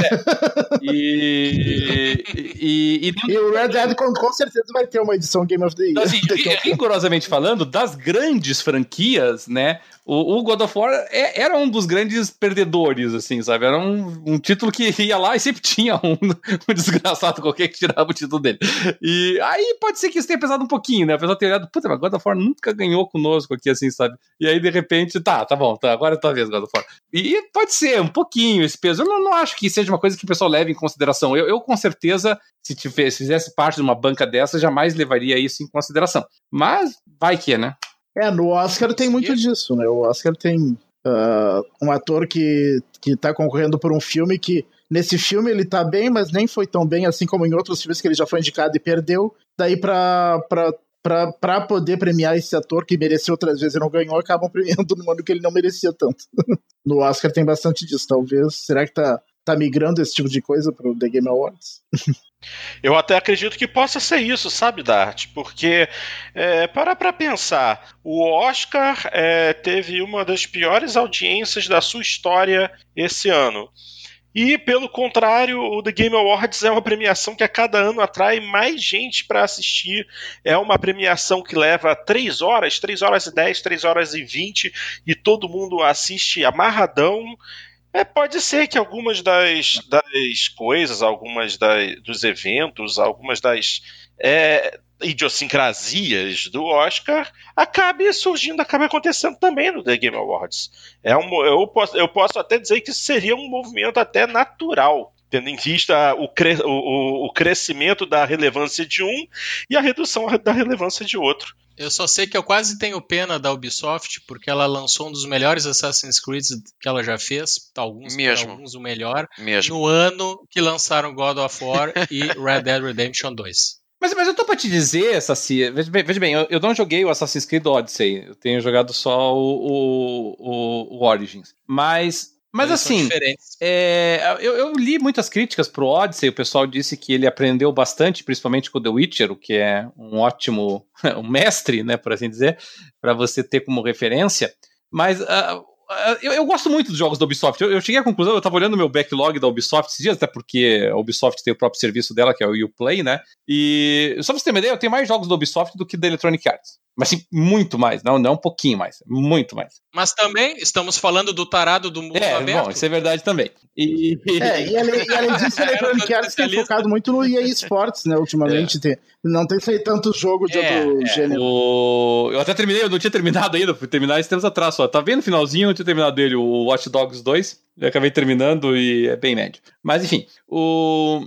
O, a, Ubisoft, assim, ela, ela, faz jogos muito bons. Eu tenho muita admiração por muitos jogos da Ubisoft, sabe? Eu, eu, eu sempre achei a ideia do Watch Dogs interessante sabe? Eu nunca deu muito certo assim em termos de um jogo extraordinário, mas era um bom jogo. Eu, o, o Child of Light foi um jogo fantástico que eles lançaram. Aquele Valiant Hearts é. lá da Primeira Guerra, que jogo fantástico, jogo lindo, bonito, a história, a preocupação histórica com o negócio, assim, sabe? É, mano, Far Cry, claro, entendeu? Então, você tem. É uma empresa que lança. É, é raro a Ubisoft lançar um jogo ruim, Sabe? Você pegar assim, puta, esse jogo foi ruim. Da Ubisoft, muito raro isso acontecer. Você tem alguns jogos irrelevantes, mas ruins não. Tem mas For eu, Honor. Mas eu, eu, nunca joguei um jogo da Ubisoft. É, talvez For Honor seja o principal nessa linha. Mas eu, eu nunca joguei um jogo da Ubisoft assim que eu tenha jogado e pensado assim, puta, esse é Game of the Year, sabe? Nunca. Nunca, nunca, nunca, nunca, nunca. Assim, quando saiu o Far Cry 3, eu pensei, puta, esse é o melhor jogo de tiro do ano, sabe? Isso eu até pensei. Mas melhor jogo do ano, não não, nunca teve, sabe? É, como eu disse, não joguei Odyssey, mas é, a impressão que eu tenho é assim: em se tratando da Ubisoft, sempre vai ter um jogo melhor do que os deles. É, é, falta falta é, pra eles não... dar esse passo decisivo em direção a um jogo. É, é, Eles conseguem, eles conseguem É fazer jogos dizendo. muito bons, É- mas nunca uma obra-prima. É, é. É, não, é- não, mas esse é o ponto. Quando os caras conseguem subir a, a barra deles, não é o suficiente, porque os outros estão É. longe ainda, cara. Então, eu- por isso que eu disse que é pena. Assim, pá, os caras, olha, os caras se superaram, foram além do que a gente esperava. Mas ainda não. Eu, eu acho assim, Olha, dos, anos, mesmo, mesmo dos anos recentes, eu acho que o, o ano mais frágil de todos, que era o ano que tava mais up for grabs, assim, foi o ano que o Dragon Age Inquisition ganhou. E, puta, Dragon Age Inquisition era um jogaço, cara. Não era fácil também. Mas ali, ali teve uma janela de oportunidade, assim, sabe? Depois, depois passou. É verdade. É, olha uma curiosidade Eu- aqui, eu, eu- tava vendo aqui ah, as os premiados no, no Spec TV Video Game Awards. Em 2010, quem ganhou foi Red Dead Redemption. E quem concorreu com ele na época foi o Call of Duty Black Ops, Halo Reach, Mass Effect 2 e God of War 3. Aí, ó. Tinha que ter a vingança, né? Tinha, tinha que chegar a hora. É a vingança agora. E eh, eu, eu concordo com o Cadelin, a Ubisoft e com o Saci. Nunca fazem obras-primas, mas no entanto eu também jogo muito jogo da Ubisoft e dei por mim no outro dia a pensar que tudo aquilo que eu queria, que era mais um problema na verdade, eh, era o Ghost Recon Advanced Warfighter para esta geração. Ah, eu tô querendo Splinter Cell. Diferente do Cadelinho que deve odiar, porque eu odeio stealth. É, não, não curto muito. Mas, assim, um, um bom Ghost Recon que consiga realmente é, desafiar. É, um- é que é um terreno arenoso, né? Mas que consiga desafiar esses Battle Royales atualmente. Aí esse poderia ser o Não, não, jogo, não, mas eu é, um, só um é uma tarefa inglória. Não, não quero Battle Royale para nada. Só o single player. Ah, mas esses jogos. ah, Até o CSGO fez Battle Royale agora. Não, não tem mais volta também. É, vai ter as versões, né? Mas eu acho que podemos sonhar que ainda seremos atendidos né, nos e sim, também concordo com o Saci. paralelo. Co- Também concordo com o Saci, um Splinter Cell. Era muito bom. Muito bem, muito bem. Ok, gente. É, é- essa é a premiação que realmente é, gerou mais ah, controvérsia, por assim se dizer. Outras é, categorias interessantes e relevantes, uma delas é o Best Ongoing Game, ou seja, é o melhor jogo é, que vem do passado, mas continua recebendo é, suporte é, da produtora e dos jogadores, que Ou seja, que se mantém relevante no mercado, digamos assim. Exatamente. É um O jogo que- que já tem tempo de lançado, mas que ainda tem sua importância no mercado e vem tendo um bom suporte de sua produtora. E desses jogos aqui, nós temos é, Destiny 2, é, Fortnite, No Man's Sky, Overwatch e Rainbow Six Siege. É, bom, o vencedor foi Fortnite. Mas, as- assim, outros jogos aqui têm bem mais tempo Eles de são casa. tão diferentes. São tão diferentes uns dos outros. No Man's Sky era um bom nome agora. Porque eh, eu joguei recentemente, joguei faz umas três semanas o No Man's Sky. No Man's Sky hoje é o jogo que ele deveria Hoje. ter sido uns dois anos atrás, aí assim, sabe? Eu só, eu só acho estranho ele tá. A parte de suporte ao jogo ele, ele fez por merecer. Porque eh, lançou até recentemente coisa nova pro jogo. E quem jogou, eu vi comentários bons do No Man's Sky. Ah, porém, no quesito relevância pro público, tem minhas dúvidas. Eu confesso que isso. É, porque o público não voltou pra ele por causa desse suporte todo. É, não, não, em relação aos outros candidatos, me parece que é um. Né, Mas, ah, mas daí em termos de relevância não tinha como bater Não, Fortnite. e, Tá louco? não, e, Forti- Domina sozinho 50% do tráfego mundial É, ele- de. não, e Fortnite, por mais relevância que ele tenha, eu não sei se dá pra considerar ele um ongoing game, porque ele é um jogo relativamente novo ainda, né? Tem uns dois anos. tu que- sabe que dá por. Sabe por que que dá? Porque tu vê, tu percebe que PUBG não tá nessa lista? Ah, sim, o PUBG meio que morreu. É, tu entende? É, não é tão fácil assim se manter no topo a, a full, né? O PUBG. É que, por exemplo, o Overwatch tá há muito mais tempo, né? E, O Overwatch é relevante. bem relevante. O Rainbow Six Siege também. É, sim, mas o que que, mas o que, que, o que, que a Blizzard fez pra Overwatch? Lançou dois personagenzinhos e um históricozinho Bom, mas não a comunidade dele é bem ativa ainda, em grande número, eu acho, né? Eu acho nesse sentido de. é, Eles se Não, sentem bem, entendidos, né? Mas aqui o que importa. É, mas aqui o que importa é, é você dar um troço ativo e efetivamente. Então, é, é, a comunidade do Forza é extremamente ativa e você não vê o Forza indicado aqui. A questão é da, o que, que a empresa está oferecendo Não, de não suporte. teve. assim. É, até, até, acho que o Forza, até acho que o Forza 7 mas podia ter sido Overwatch acho que teve mais coisas que isso, não, Cadelinho? Não teve mais? É, não, pode, pode ser que tenha. O debate foi uma, não, não foi uma afirmação, foi uma pergunta, mas assim, que me veio a que me veio a notícia, a única que eu me lembro foi dos personagens novos e aquela algumas historiazinhas, que não sei quem é, é, gay e se casou com não sei quem e tal. Foi, foi só que chegou aí é, a eu... mim. Faz tempo que eu, Faz tempo que eu não jogo Overwatch. É, eu tenho ele instalado, mas faz tempo que eu não jogo. vezes por ano, eu acho. O Fortnite, eu tô vendo meu filho jogar direto. É, eu achei que eu tinha dado sorte, que ele experimentou uma vez e achou muito estranho o negócio de sentir vontade de comprar V-Bucks. E daí ele se recolheu. Daí o primo dele começou a jogar, ele deu mais uma chance. Ah, daí ele foi sugado. Daí já era. E é um negócio que é, realmente a força é grande. Eu fiquei olhando a, a, rapaziada jogar e eles são viciados mesmo. E o jogo, eu tenho que bater palmas para a eficiência dele no que ele se propõe a fazer. Realmente é. E não é cópia do PUBG, não. Ele tem a sua personalidade. É, roda relativamente bem, então, gostando ou não, ele faz por merecer o que está acontecendo. Tá bom, se você está dizendo, ok. A próxima categoria é melhor direção. E essa daqui realmente é também foi pesada, né? Porque tivemos o a Way Out, que foi um jogo extremamente, extremamente bem falado. Também temos o, temos o maravilhoso, na minha opinião, Detroit, Become Human. E aí também. Também, também acho maravilhoso. Esse, esse, esse, esse jogo, para mim, teria ganho. Porque a, a, a parte de, de direção dele eu acho melhor até que a de God of War. Mas eu acho aí também tem a, a, questão da temática que me agrada mais e tal. É, isso é tudo muito subjetivo.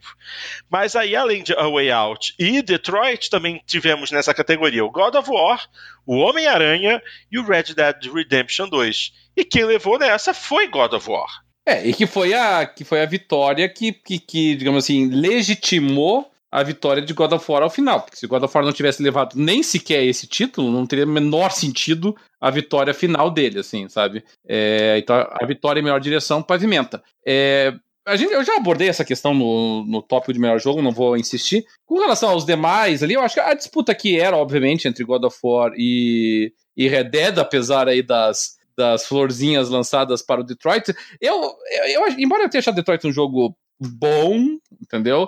É, realmente, de todas as categorias, o único título que eu pensaria em, em indicar o Detroit realmente seria a direção. A direção do Detroit é muito boa, realmente, eu, eu, eu admito isso. E, então não, não, me surpreendeu a indicação dele aqui, porque realmente é uma direção muito bem feita do, do jogo, principalmente porque são várias histórias paralelas, né? Você concatenar ali a ordem que elas são apresentadas, a forma como elas são apresentadas, nem sempre é fácil. Uh, o A Way Out uh, me surpreendeu.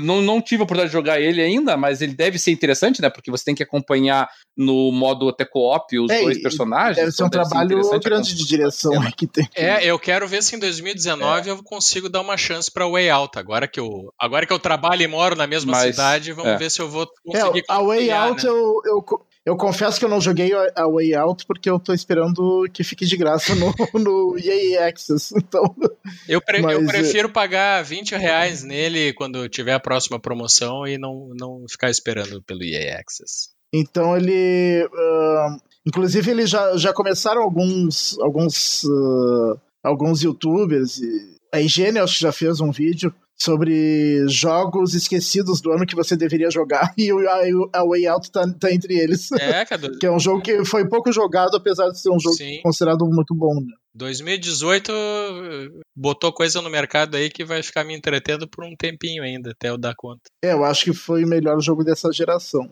por enquanto. Ano? Melhor da, ano, quer dizer? Da geração. É, o melhor ano. É, dessa geração do Xbox One PS4. Ah, tá. Mas aí, saindo da questão da direção e entrando na narrativa, é, foram praticamente os mesmos concorrentes, com exceção do, do A Way Out, que sai e no seu lugar entra Life is Strange 2, episódio 1. E nessa daí, na parte narrativa, não tinha jeito, não tinha como evitar, né? Red Dead foi o vencedor.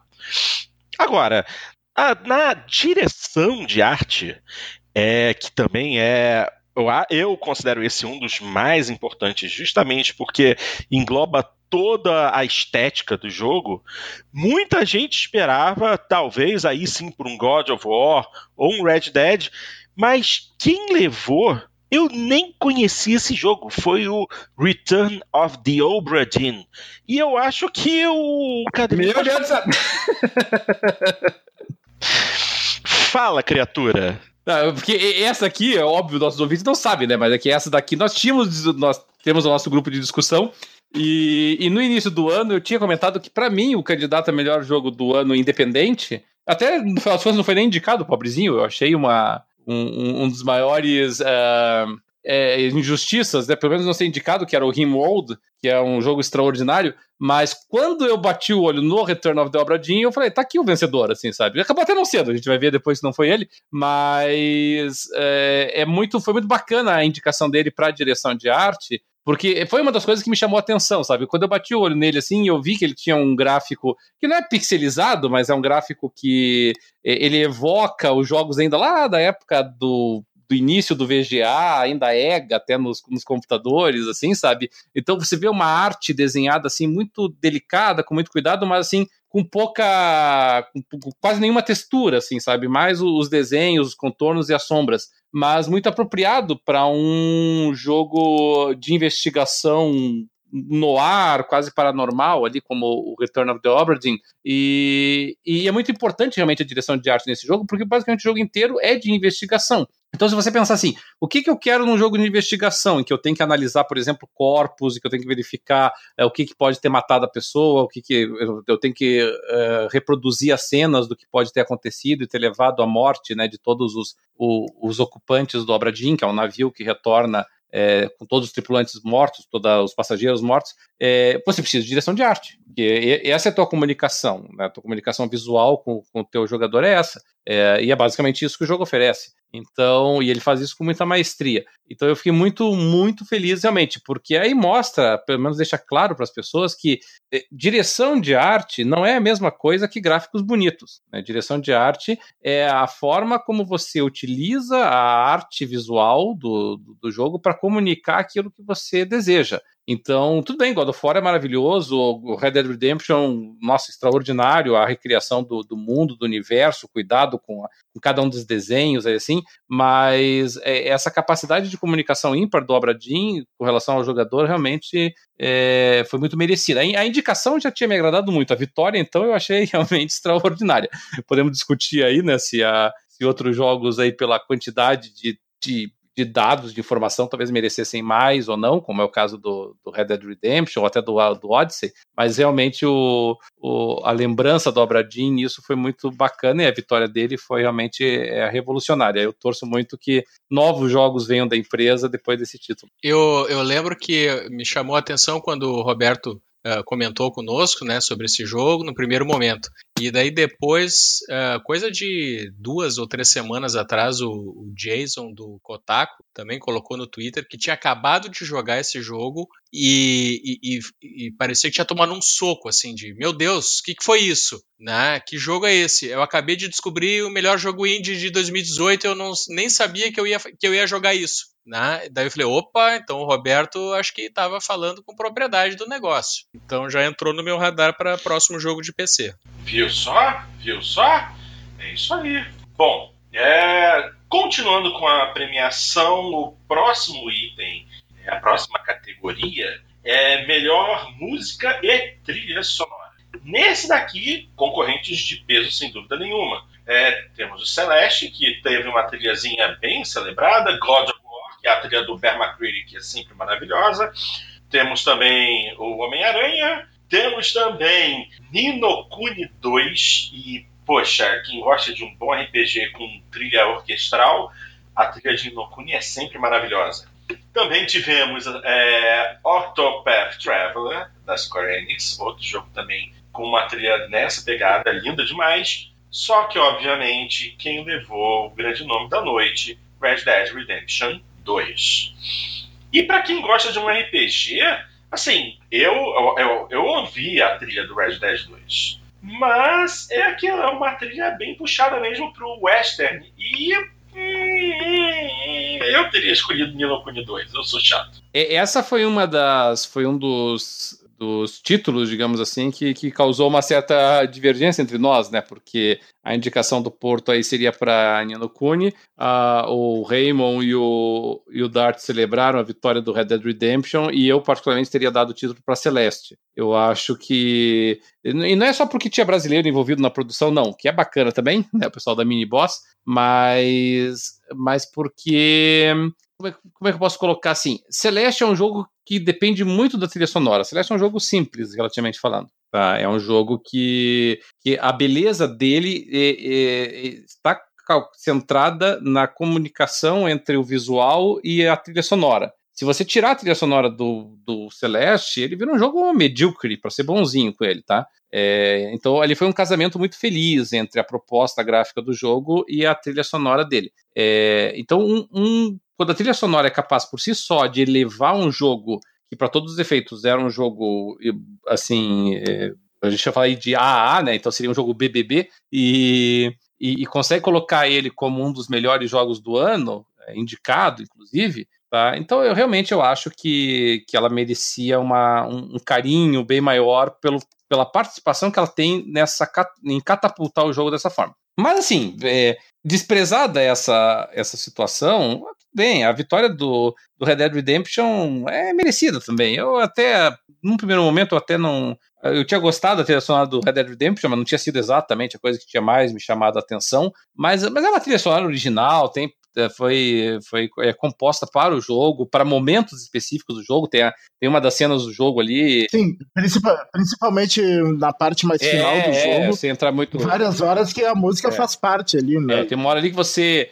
é muito legal. Você basicamente tá só cavalgando e, e tá só a música tocando, assim, realmente já mais para metade para frente ali do jogo, para não entrar em muito spoilers. E, e, e, é só você voltando ao som de uma música western é, feita, por, composta pro jogo em si. Então, realmente extraordinário, né? merecido também, não tem problema nenhum. Eu só. Não, e fazer triste. isso num jogo de mundo aberto. E isso num jogo de mundo é. aberto é difícil, né? Tu conseguir amarrar a música a um momento específico do jogo. Como é que. como é que ele vai saber exatamente como é que tu vai estar, tá, porque mesmo quando tu tá dentro de uma missão, tem gente que pode se desviar, né? E eles conseguirem fazer casar direitinho o momento com a música. É, tá bom, tá bom. Vocês estão dizendo, ok, tá legal. É, a próxima categoria é justamente design de áudio, é, que envolve não apenas a música, a trilha sonora, mas como ela é manipulada dentro do espaço do jogo. Desculpa, eu é, não sabia se o Alexandre queria falar alguma coisa. É, boa pergunta. Não, não, não, não. Um, eu, eu, na verdade, eu concordo contigo, Celeste. Eu acho a, a banda sonora de, do Celeste muito, muito, muito boa. Remete-nos para, sei lá, os 8 bits ou os 16 bits. E eu, eu, eu gostei muito do, do da música feita para o Celeste. É.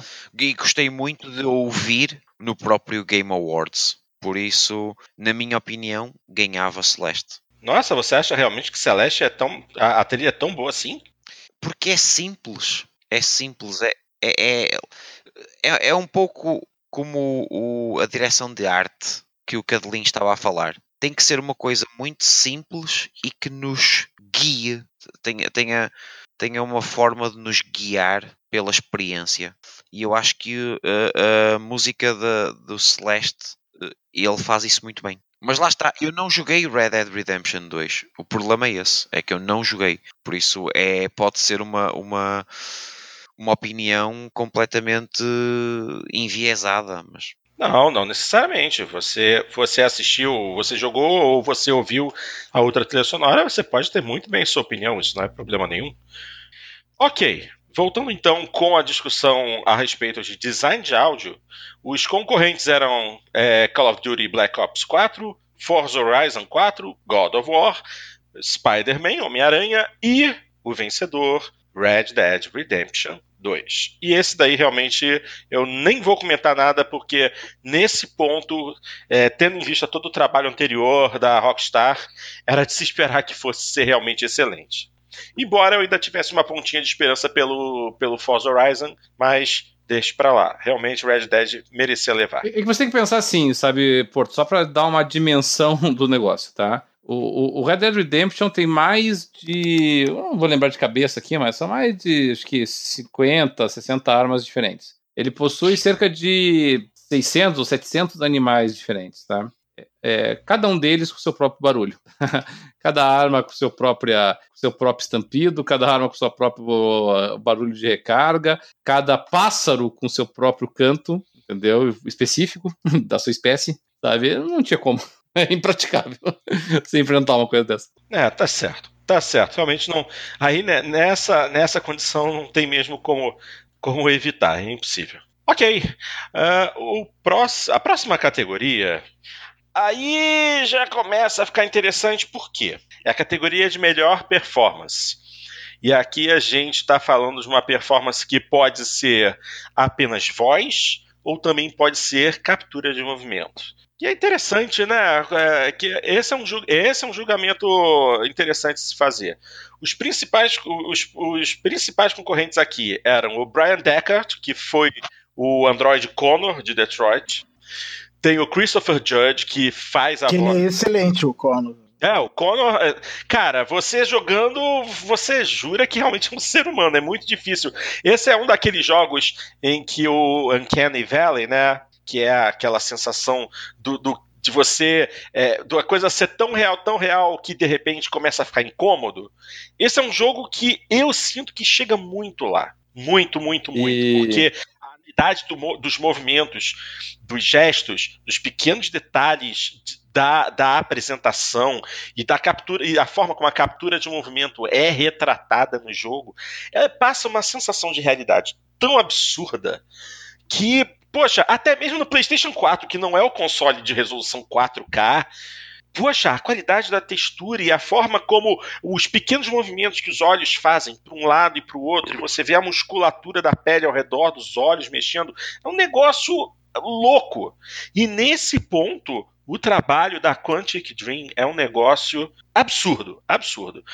E a performance do Brian Deckard foi muito, muito boa. Tanto que eu jogo em inglês porque eu acho que é, até mesmo para acompanhar o lip sync, né, o movimento de, de boca, você jogar em português, ok, você para você entender o jogo é legal, mas eu jogo em inglês para poder observar essa. Não, eu também, eu também jogo da Quantic Dream em inglês, legenda em português. É isso aí. Jogar é isso aí. E o Brian e aqui é aquilo, né? O Brian Deckard é o Connor. Tanto que ele, é, o Brian Deckard depois do, não, até mesmo antes do de, de ser o personagem, ele já, ele já tinha um canalzinho de YouTube com gameplays. Se você for no canal dele hoje, você vê ele fazendo ele fazendo o gameplay, o let's play do próprio Detroit porque ele atuou no jogo, mas ele não jogou o jogo final. E aí na conta dele do YouTube você vê ele jogando o jogo, é muito engraçado. E o, mas, okay. o Brian, é, dos indicados aí, era um dos que tinha menos experiência, na verdade, com dublagem, principalmente dublagem de games. Curiosamente, ele também está no Red Dead Redemption, mas ele faz vozes é, em geral, assim, não de, não de um personagem específico. Na verdade, o Brian Deckard, ele, ele não é um ator de jogos, ele é um ator, ponto. Essa foi a primeira, eu acho que esse foi o primeiro trabalho dele realmente em videogame. E aí ele trouxe a experiência dele como ator para poder dar esse realismo ao Connor. Então, assim, foi para mim foi uma performance absolutamente perfeita. E ele fez praticamente muito, muito trabalho, não só de voz, mas como interpretação, para que o rosto dele fosse, o movimento de rosto dele facial fosse capturado, e ele também fez o, a captura de movimento do personagem. Então, é, foi um trabalho completo. Em frente, aí também temos o Christopher Judge, que fez a voz do Kratos no God of War. Temos a Melisande Mahut, que foi a Cassandra do Assassin's Creed Odyssey. O Christopher, o Christopher é um cara já experiente, já tinha feito Warcraft antes e vários jogos do Warcraft. A Melissa foi, ela tinha feito uma vozinha no, no, Assassin's Creed Origins, mas foi a primeira, foi a primeira experiência dela como dublagem de games, tá? Aham. Uhum. Também tem o Yuri Lowenthal, que fez a voz do Peter Parker no, no Homem-Aranha. Que tá muito o... bom também. Que tá bom. É, é aquilo, né? Não dá para chamar um Tom Holland para fazer esse serviço, mas tudo bem. É, e o vencedor que foi o Roger Clark, que fez o Arthur Morgan do Red Dead Redemption 2. É, e, e, esse Roger Clark, pelo que então, ele também é ator, né? É, ele é, mas assim, só de curtas, assim. É, esses caras foram, foram pegar ele mesmo ali, assim, sabe? Ele, é, é, de todos os indicados aí, junto com a Melissa, é, é o que tem uma das carreiras mais, assim, discretas, por assim dizer. Certo, entendi. Maravilha. Ok. É, essa, categoria, essa categoria todos estavam bons, né? Qualquer Sim. um servia aqui. É, qualquer um deles que É, nenhum, nenhum era um grande destaque muito melhor que o outro. Assim. É, foi, foi diferente quando o The Witcher 3 ganhou, que tá, era uma vitória cantada já, né? Mas aqui realmente era diferente. Muito bem. A categoria uh, Games for Impact, jogos para impacto, ou seja, aqueles jogos que fazem você pensar, que provocam é, um, um, um, pensamento, uma mexida na sua cabeça, fazem você refletir. É, tiveram alguns jogos bem interessantes aqui. É, os principais concorrentes foram Eleven Eleven Memories Retold, Celeste, que foi o vencedor, Florence, o Life is Strange 2 e The Missing, J.J. Macfield and the Island of Memories. Realmente. É, inclusive, é, assim, ele é um jogo indie, mas ele foi publicado pela Arc System Works. Há muito tempo que eu não ouvia, não vi um jogo da Arc aparecer aqui. Mas todos os outros jogos são jogos é, basicamente indie. Talvez a gente tire daí é, dessa lista o Life is Strange, porque ele já é um jogo que é já tem um nome bastante grande, né? Nós estamos na continuação dele, é um jogo que já teve uma representatividade bem grande no passado. Esse é o segundo jogo da franquia. Aliás, segundo não, né? Esse é o terceiro. Porque teve aquele outro, teve o Life is Strange o normal, o original, aí depois teve um outro que foi o Before uma... the Storm. Isso, é, que foi um prequel. É, que é, base, é, que é um, é um, seria um, é um segundo jogo. E agora tem o Life is Strange 2. Teve o Captain Sonar, que serve como um, Prequel uma introdução, introduçãozinha pro 2, mas que por enquanto eu não vi conexão nenhuma entre eles. é, ainda tem isso, né? Ainda tem Porque isso. Eu joguei o episódio 1 do, do Life is Strange 2 e não vi conexão com o Captain Sonar ainda. É, eu vi Let's Play dos dois eu vi Let's Play dos dois e eu ainda não também não entendi se existe uma ligação entre eles. Mas tudo bem. E o Celeste acabou levando, né? É, que, que me surpreendeu, sabe? Eu aqui, o Celeste tem uma. Como é que eu vou dizer assim? Eu não quero menosprezar o Celeste aqui, mas assim, do ponto de vista do enredo, da história do Celeste, ela, ela, é bem simplória, relativamente falando, assim, sabe? É, a gente pode tentar encontrar significados mais profundos, é, principalmente quando a, a, a, a Madeline encontra a, o outro, a outra versão dela ali, né? Porque basicamente a, a discussão aqui é ela, ela tem que escalar a montanha. E, e, ela encontra uma parte dela, que seria a parte má dela, assim, e meio que chega à conclusão de que tem que trabalhar juntas, assim, sabe? É, sinceramente, do ponto de vista assim, de impacto, em termos assim, de impacto emocional, impacto intelectual, Puxa vida, eu não sei, pode ser que eu não tenha enxergado no Celeste tudo aquilo que ele tem a oferecer, então, porque realmente eu não achei dessa, dessa profundidade tão grande, assim, sabe? Perto de outros jogos que já ganharam esse, esse título. Verdade seja dita que não foi um ano grande coisa para isso, assim, sabe? É, eu achei, assim, Eleven Eleven, tudo bem, história de guerra, é bonito, é bacana, ele tem todo um visual é, diferenciado, mas não é aquele impacto tão diferente, assim, sabe? Florença eu não tive a oportunidade de jogar, e o Life is Strange 2, por mais que ele seja mais pesado do que os outros Life is Strange, é difícil você premiar o jogo sem que você ainda tenha a visão completa dele, assim, né? Talvez lá no quinto episódio a gente possa até pensar em Games for Impact Life is Strange, mas agora é muito cedo. Então, sinceramente, achei que foi uma vitória mais por eliminação do que pelas virtudes intrínsecas do Celeste aqui. Mas, assim, sujeito a pauladas. Eu sei que tem gente aí que enxerga uma filosofia muito maior aí no Celeste do que eu visualizei no jogo. Eu pensei que ia ganhar o The Missing.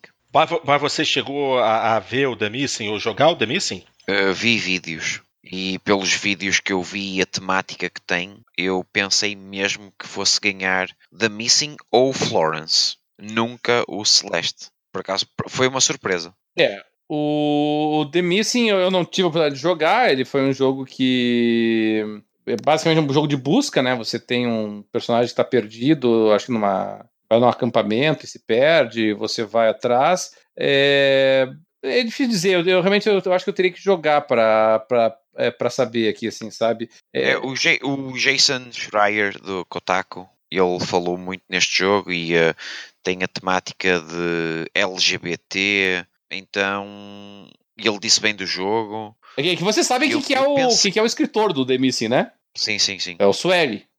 Quem é? Sueri. Não sei quem é. Você sabe quem é o Sueri? Sueri também conhecido como Hidetaka Suehiro. É, ele vai conhecido como Sueri ou Sueri 65. É, ele fez jogos como o D4, Dark Dreams Don't Die, ele fez Deadly é, ah, tá.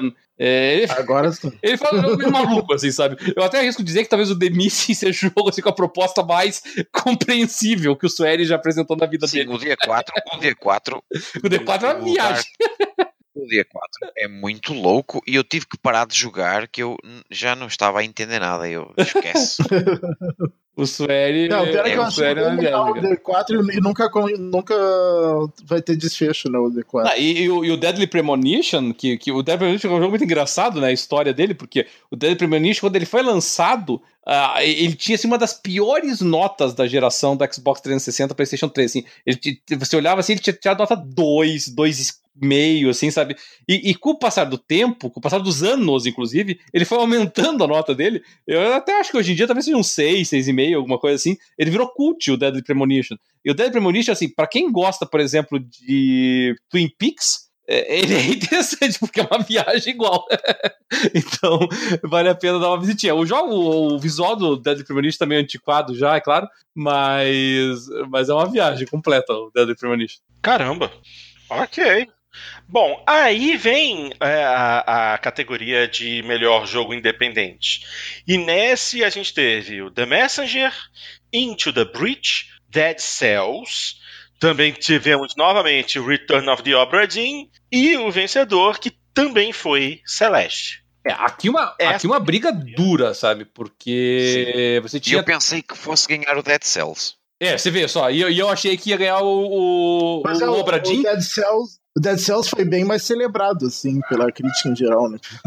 É que todos eles foram, assim, sabe? O Into the Breach, por exemplo, é, também é um jogo extraordinário, assim, sabe? Ele acabou ganhando, a gente vai ver, ele ganhou a melhor estratégia, inclusive. Ele é um jogo independente que ganhou o título de melhor estratégia na, na, na categoria geral. Então, assim, então, assim como o, o Obra Dinn fez um trabalho excelente, é, ganhando o, o prêmio de melhor direção de arte, a vitória de um jogo independente como Into the Breach, é, com melhor estratégia, também é extraordinária, assim, sabe? E, e o que me espantou mais no, no, no, no, Into the Breach é que ele é do da mesmos produtores do FTL, sabe? Que, e, e, uma proposta completamente diferente do FTL. O FTL basicamente era um jogo de sobrevivência, que você andava com uma nave pelo espaço e tinha que sobreviver ali a, por mais tempo que pudesse. E o In the Breach ele já é um jogo de estratégia por turnos em quadradinhos ali assim, sabe? Bem mais tradicional. É, eu achei que poderia ir para qualquer um deles, tá? O único jogo que eu não conhecia dessa lista aqui realmente foi o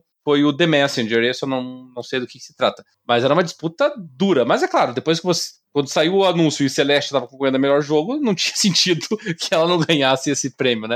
Então, quando eu vi que Celeste estava indicado como melhor jogo no geral, a minha aposta era tranquila como melhor independente. É, o The Messenger é um side-scrolling, é, é um action platformer, sei lá, como um, como um, como um Ninja Gaiden, mas de plataforma ou assim. É um, ah, tá, jogo um pouco estranho. Mas foi, uhum. foi e recebeu muito boas críticas. Muito bem. Mas eu pensei que fosse mesmo o Dead Cells a ganhar. Bom, gente, olha só. Agora temos aqui, é, eu acredito que sejam duas categorias que não empolgam tanto a gente.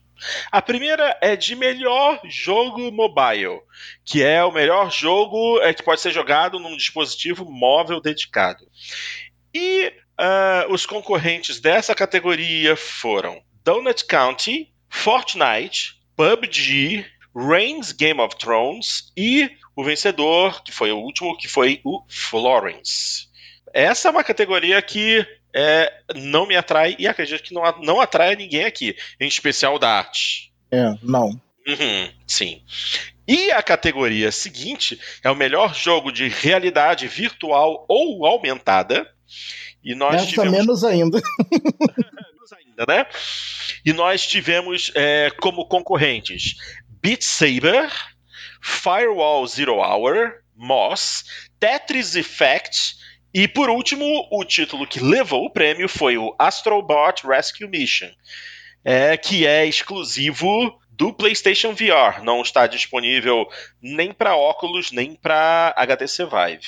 E assim, hum, ok, eu não sou muito interessado em realidade virtual, mas eu tive a oportunidade de assistir a um review desse joguinho do Astrobot e eu não vou poder negar, eu achei sensacional. Ah, qual é? Qual é? Qual é? É um joguinho de nada, Porto. É a maior prova de que a realidade virtual não tá indo pra lugar nenhum.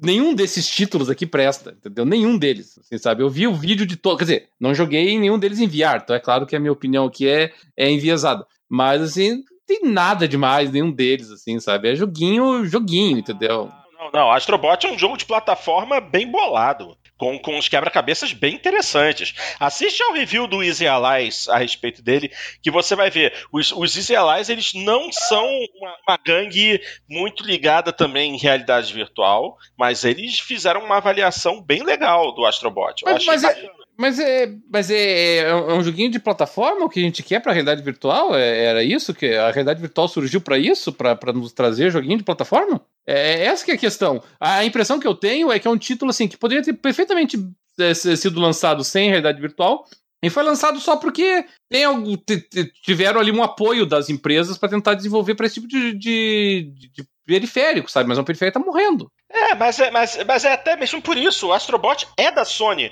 Porque o Astrobot é o, o mascote da realidade virtual da Sony. Não é, aí, mas. Dele. Terrível, né? Tetris Effect, cara, sério. A gente, a gente, a gente desenvolveu óculos de dois mil reais o periférico para jogar Tetris. É, é, isso que nós queremos. Não, mas olha só. É, deixa eu falar uma coisa. Deixa eu falar uma coisa para você. Eu assisti recentemente um vídeo de um youtuber que eu sou assinante. Eu nem me para você ver, nem me recordo o nome do rapaz. Mas o que que ele fez? Ele encontrou o, o maior recordista é, ocidental de Tetris, do, mas do Tetris original. O cara que é uma das maiores pontuações de Tetris é, do, do, do, Nintendinho, que é considerado dos consoles o Tetris mais difícil. É o cara que joga na maior dificuldade possível. E ele é especialista no Tetris do Nintendinho. E ele basicamente só jogava isso. De vez em quando ele já chegou a jogar alguns outros Tetris é, de outras plataformas, apenas a título de experiência. Mas aí o cara convidou ele para jogar Tetris Effect, que é um jogo completamente diferente. Ele jogou o Tetris Effect numa tela normal, numa TV normal, e ele, e ele o cara curtiu muito o jogo por causa da velocidade e, e, tal, e ele, ele se amarrou e ele botou uma pontuação sensacional. Só que aí no dia seguinte ele voltou na casa do cara com o PlayStation VR e botou o cara para jogar Tetris Effect num capacete de realidade virtual da Sony. E você sabe que o cara foi melhor ainda. Sabe por quê? Por causa que a, a imagem no PlayStation VR roda a 120 Hz nativo. E com a, e, e, e a latência cai. A latência, se não me engano, é de 3 ou 4 milissegundos, comparado com uma latência de 20 a 30 milissegundos numa TV normal. E o cara, por ser um especialista em Tetris, até isso fez diferença para ele. Ele falou que uma das melhores experiências de Tetris que ele já teve foi jogar Tetris Effect com um capacete de com um óculos de realidade virtual.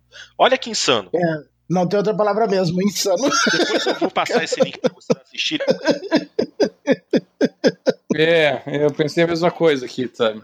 Mas olha, mas olha, os é um vários. negócio muito doido. É um negócio muito doido. Eu não, eu não esperava por isso. Eu vou repassar o link para vocês.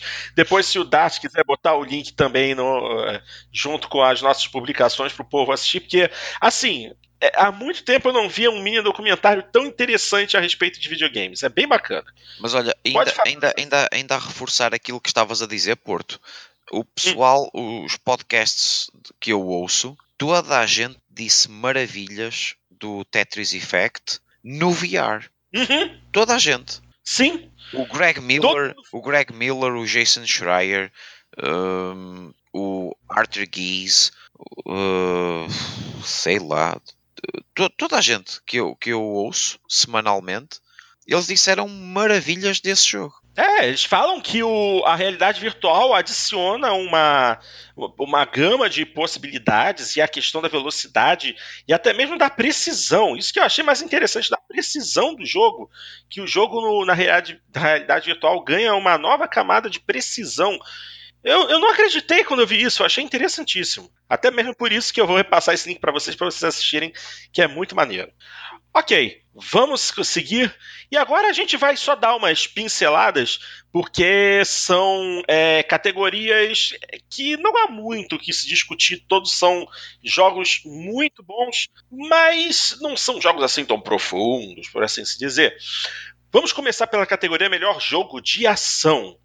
E os concorrentes foram Mega Man 11, Far Cry 5, Destiny 2 Forsaken, Call of Duty Black Ops 4 e, por último, o vencedor.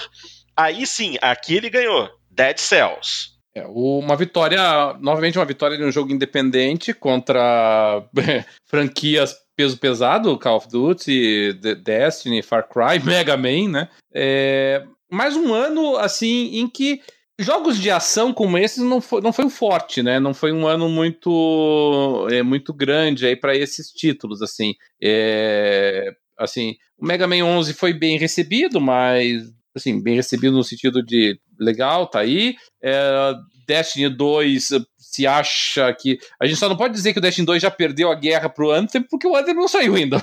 Mas, mas tá muito mal encaminhado, né? E o, o Far Cry 5, assim, sendo bonzinho, foi, foi um jogo que dividiu opiniões, né? E o, e o Black Ops 4, eu confesso que Call of Duty é, eu passei essa geração inteira sem jogar, então não, eu não tenho nem opinião formada sobre ele. Mas convenhamos, se não teve nada demais além de um novo Call of Duty Black Ops para colocar aqui, é porque realmente não, não, foi um ano que agitou muito nessa essa, categoria. Essa né? categoria, desde o ano passado, eu acho ela bem estranha. Uh, o ano passado eles dividiram melhor jogo de ação e melhor jogo de ação barra aventura. Uh, só essa divisão já é meio esquisita. Daí. Uh, Não, fizeram de novo esse é, ano. Né? E fizeram de novo esse ano. E, e, o ano passado, nessa categoria, só tinha jogo de tiro. Agora não, agora tem um plataforma ali, o Mega Man coisa.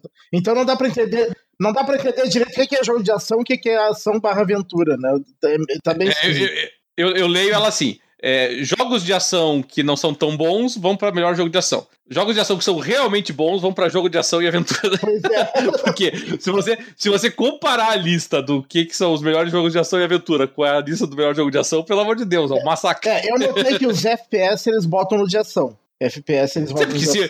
Qualquer um desses cinco aqui, se tivesse ido concorrer com os que concorreram em melhor ação e aventura, não teriam nem entrado na lista. É, eu não entendo por que, que, por que, que tiraram a categoria de melhor FPS. Deveria voltar ela, né? E dividir melhor FPS melhor plataforma. Pronto, daí. é, poderia ser mesmo. É, mas o, o, o, Call of Duty Black Ops 4, ele é o primeiro Call of Duty que é só multiplayer, né? Não tem mais campanha que era justamente o que eu mais gostava. No, eu ainda jogava Call of Duty ultimamente por causa das campanhas. Agora tiraram o que eu ainda gostava do Call of Duty, então perdi total o, o interesse pelo, pela franquia. Então Call of Duty para você morreu? Enquanto não voltarem com campanha, morreu, porque o, o multiplayer uh, encheu o saco, né? Eu gostava no início do multiplayer, mas eu enjoei muito, não. É, acontece, né? Acontece. Ok. A próxima categoria foi a de melhor jogo de ação e aventura. Ou seja, é um jogo que, que combina combate com é, quebra-cabeças, coisas do tipo. E exploração. os né? concorrentes. Exploração, isso. E os concorrentes foram Assassin's Creed Odyssey, o Homem-Aranha, Red Dead Redemption 2, Shadow of the Tomb Raider e o vencedor God of War. Aqui foi mais uma em que God of War levou a melhor sobre Red Dead 2. É, o Shadow of the Tomb Raider eu acho que entrou ali porque não tinha outro para colocar, porque, porque foi bem uh, mal recebido esse, né? O último Tomb Raider. E ainda, e ainda assim acho que ficaria ao invés dos outros cinco da categoria anterior. ok, ok. Em seguida temos melhor RPG. E os concorrentes foram é, Dragon Quest 11, Nino Kuni 2, Octopath Traveler, Pillars of Eternity 2 e o vencedor, Monster Hunter World. Que é o menos RPG de todos, inclusive. Sim. É, Se você tivesse que dizer assim, quem que é o. Quem que é um. De todos os jogos, qual que é o que tem menos características de RPG? É exatamente o Monster Hunter World, assim. Eu nem classifico o Monster Hunter World como RPG.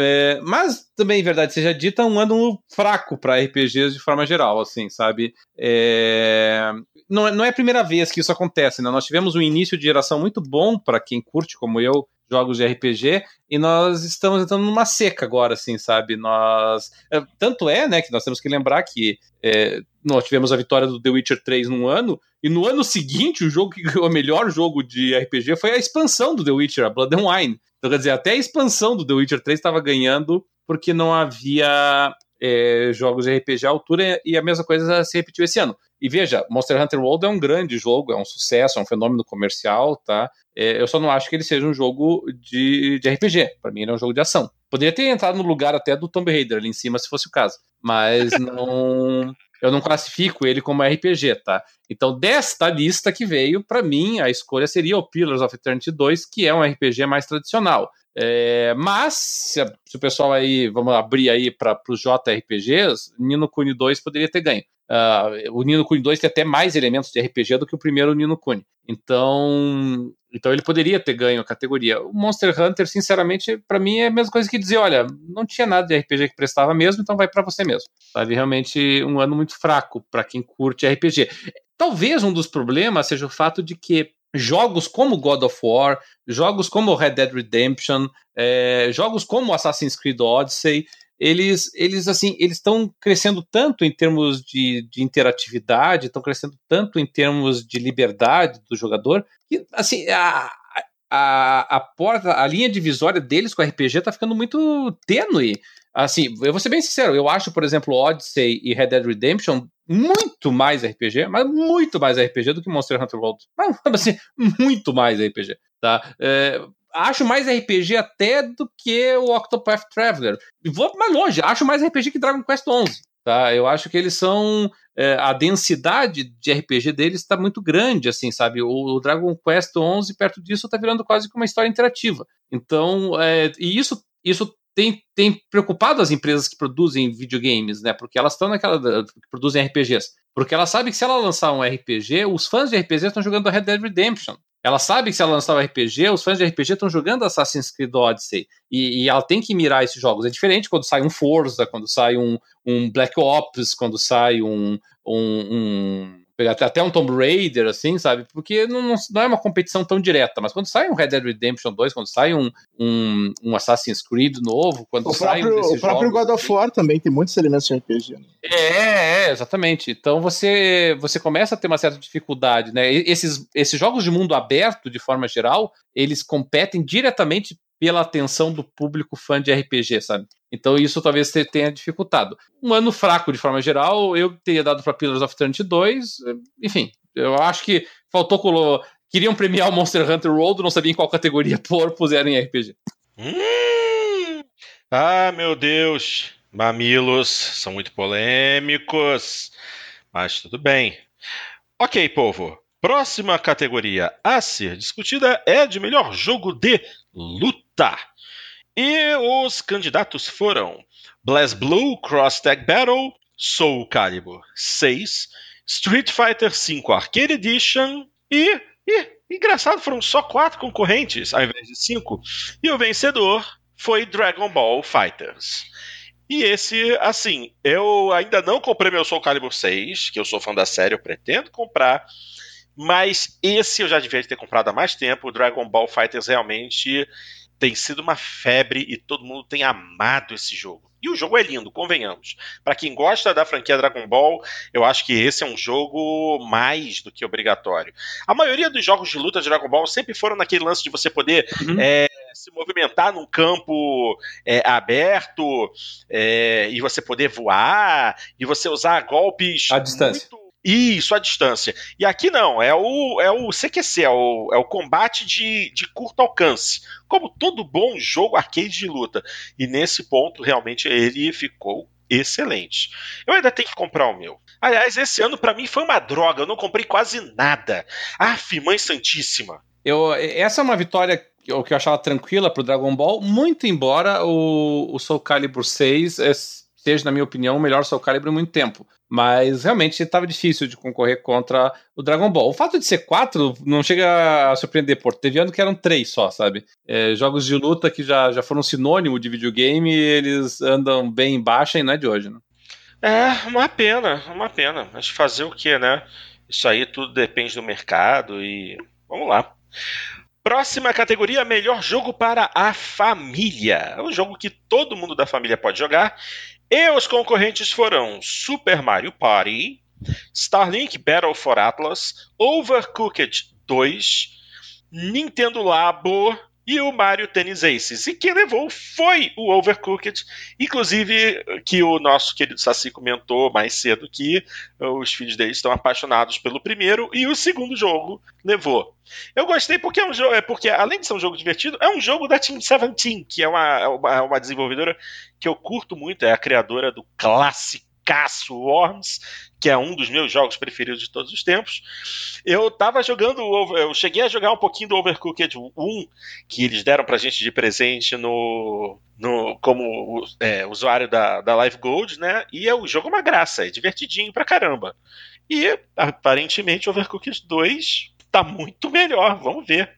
Ninguém gostaria de falar nada? Nessa categoria eu não posso falar nada pela simples razão de que eu não joguei nenhum desses jogos. É, eu também não. Eu só joguei o. Assim, o primeiro, o primeiro Overcooked eu joguei. Era um jogo muito legal mesmo, muito divertido. E eu, aparentemente, a família, o Saci teve que sair, né? Mas ele tá jogando agora no Game Pass. É, quem tem Game Pass, eu aconselho. Realmente, Overcooked é um jogo muito legal, assim, sabe? Mas. É, mas eu não a, joguei o A única coisa ruim do primeiro Overcooked é não ter multiplayer online. Esse daí tem, né? Dois. É, o outro é local. É, é só local. Tá, tá, entendi, entendi. Muito bem. Categoria seguinte: melhor jogo de estratégia. E aqui nós temos como concorrentes The Banner Saga 3, Battletech, Frostpunk, Valkyria Chronicles 4 e o vencedor Into the Breach. É, o eu aqui eu tava na dúvida entre dois jogos independentes, na verdade. Todos eles são independentes, essa é a verdade, assim, sabe? O, o, menos independente aqui é o Valkyria Chronicle, que é uma série já antiga, uh, mas produzida pela SEGA, e a SEGA, infelizmente, encolheu tanto nos últimos tempos que já dá para considerar quase independente, né? E... e eu vou ser bem sincero, o, o, Valkyria Chronicles, ele é mais RPG do que o Monster Hunter World, poderia ter concorrido na outra categoria, inclusive. Nossa. Mas de qualquer sorte, é... Banner Saga, Banner Saga costuma ser, o Banner Saga 3 eu não joguei, mas o Banner Saga costuma ser mais RPG do que, do que o Monster Hunter World. O, o Banner Saga, o primeiro Banner Saga foi excelente, eu gostei muito dele. O segundo Banner Saga eu achei mais do mesmo, não, não vi muito sentido nele. Não tem nenhuma razão para acreditar que o Banner Saga 3 deva fugir muito daquele sistemática de estratégia ali com um tabuleiro pequenininho ali, né, para você mexer nos personagens com é, é, é mais um, um jogo de estratégia de gerenciamento de turnos. Porque à medida que você vai eliminando os teus inimigos, uh, o turno deles começa a ficar mais curto. Então você tem que gerenciar o turno e, a, e, e, enfraquecer os teus inimigos ao mesmo tempo. Então, curiosamente, é um jogo de estratégia em que o ideal é você não matar o inimigo. Você tem que enfraquecer ele, mas não matá-lo, porque se, se você matá-lo, você deixa o, os personagens adversários mais fortes, né, batendo mais vezes em você. É, a minha dúvida aqui estava entre Frostpunk e Into the Breach, que eram dois jogos assim muito elogiados. Eu tinha jogado Frostpunk na BGS retrasada. E, e, na BGS retrasada eu tinha gostado dele, mas eu tinha achado ele um pouco limitado, porque é, assim, para mim ele não é bem estratégia. O Frostpunk ele é um simulador, é um SimCity, só que é um SimCity pós-apocalíptico. Você tem que gerenciar a cidade, gerenciar os recursos e ir expandindo a cidade, sabe? Eu, eu não vejo um componente estratégico tão grande nele. O Into the Breach já é mais tradicionalzão, assim, sabe? É aquela, aquele por turnos bem tradicional, bem daqueles.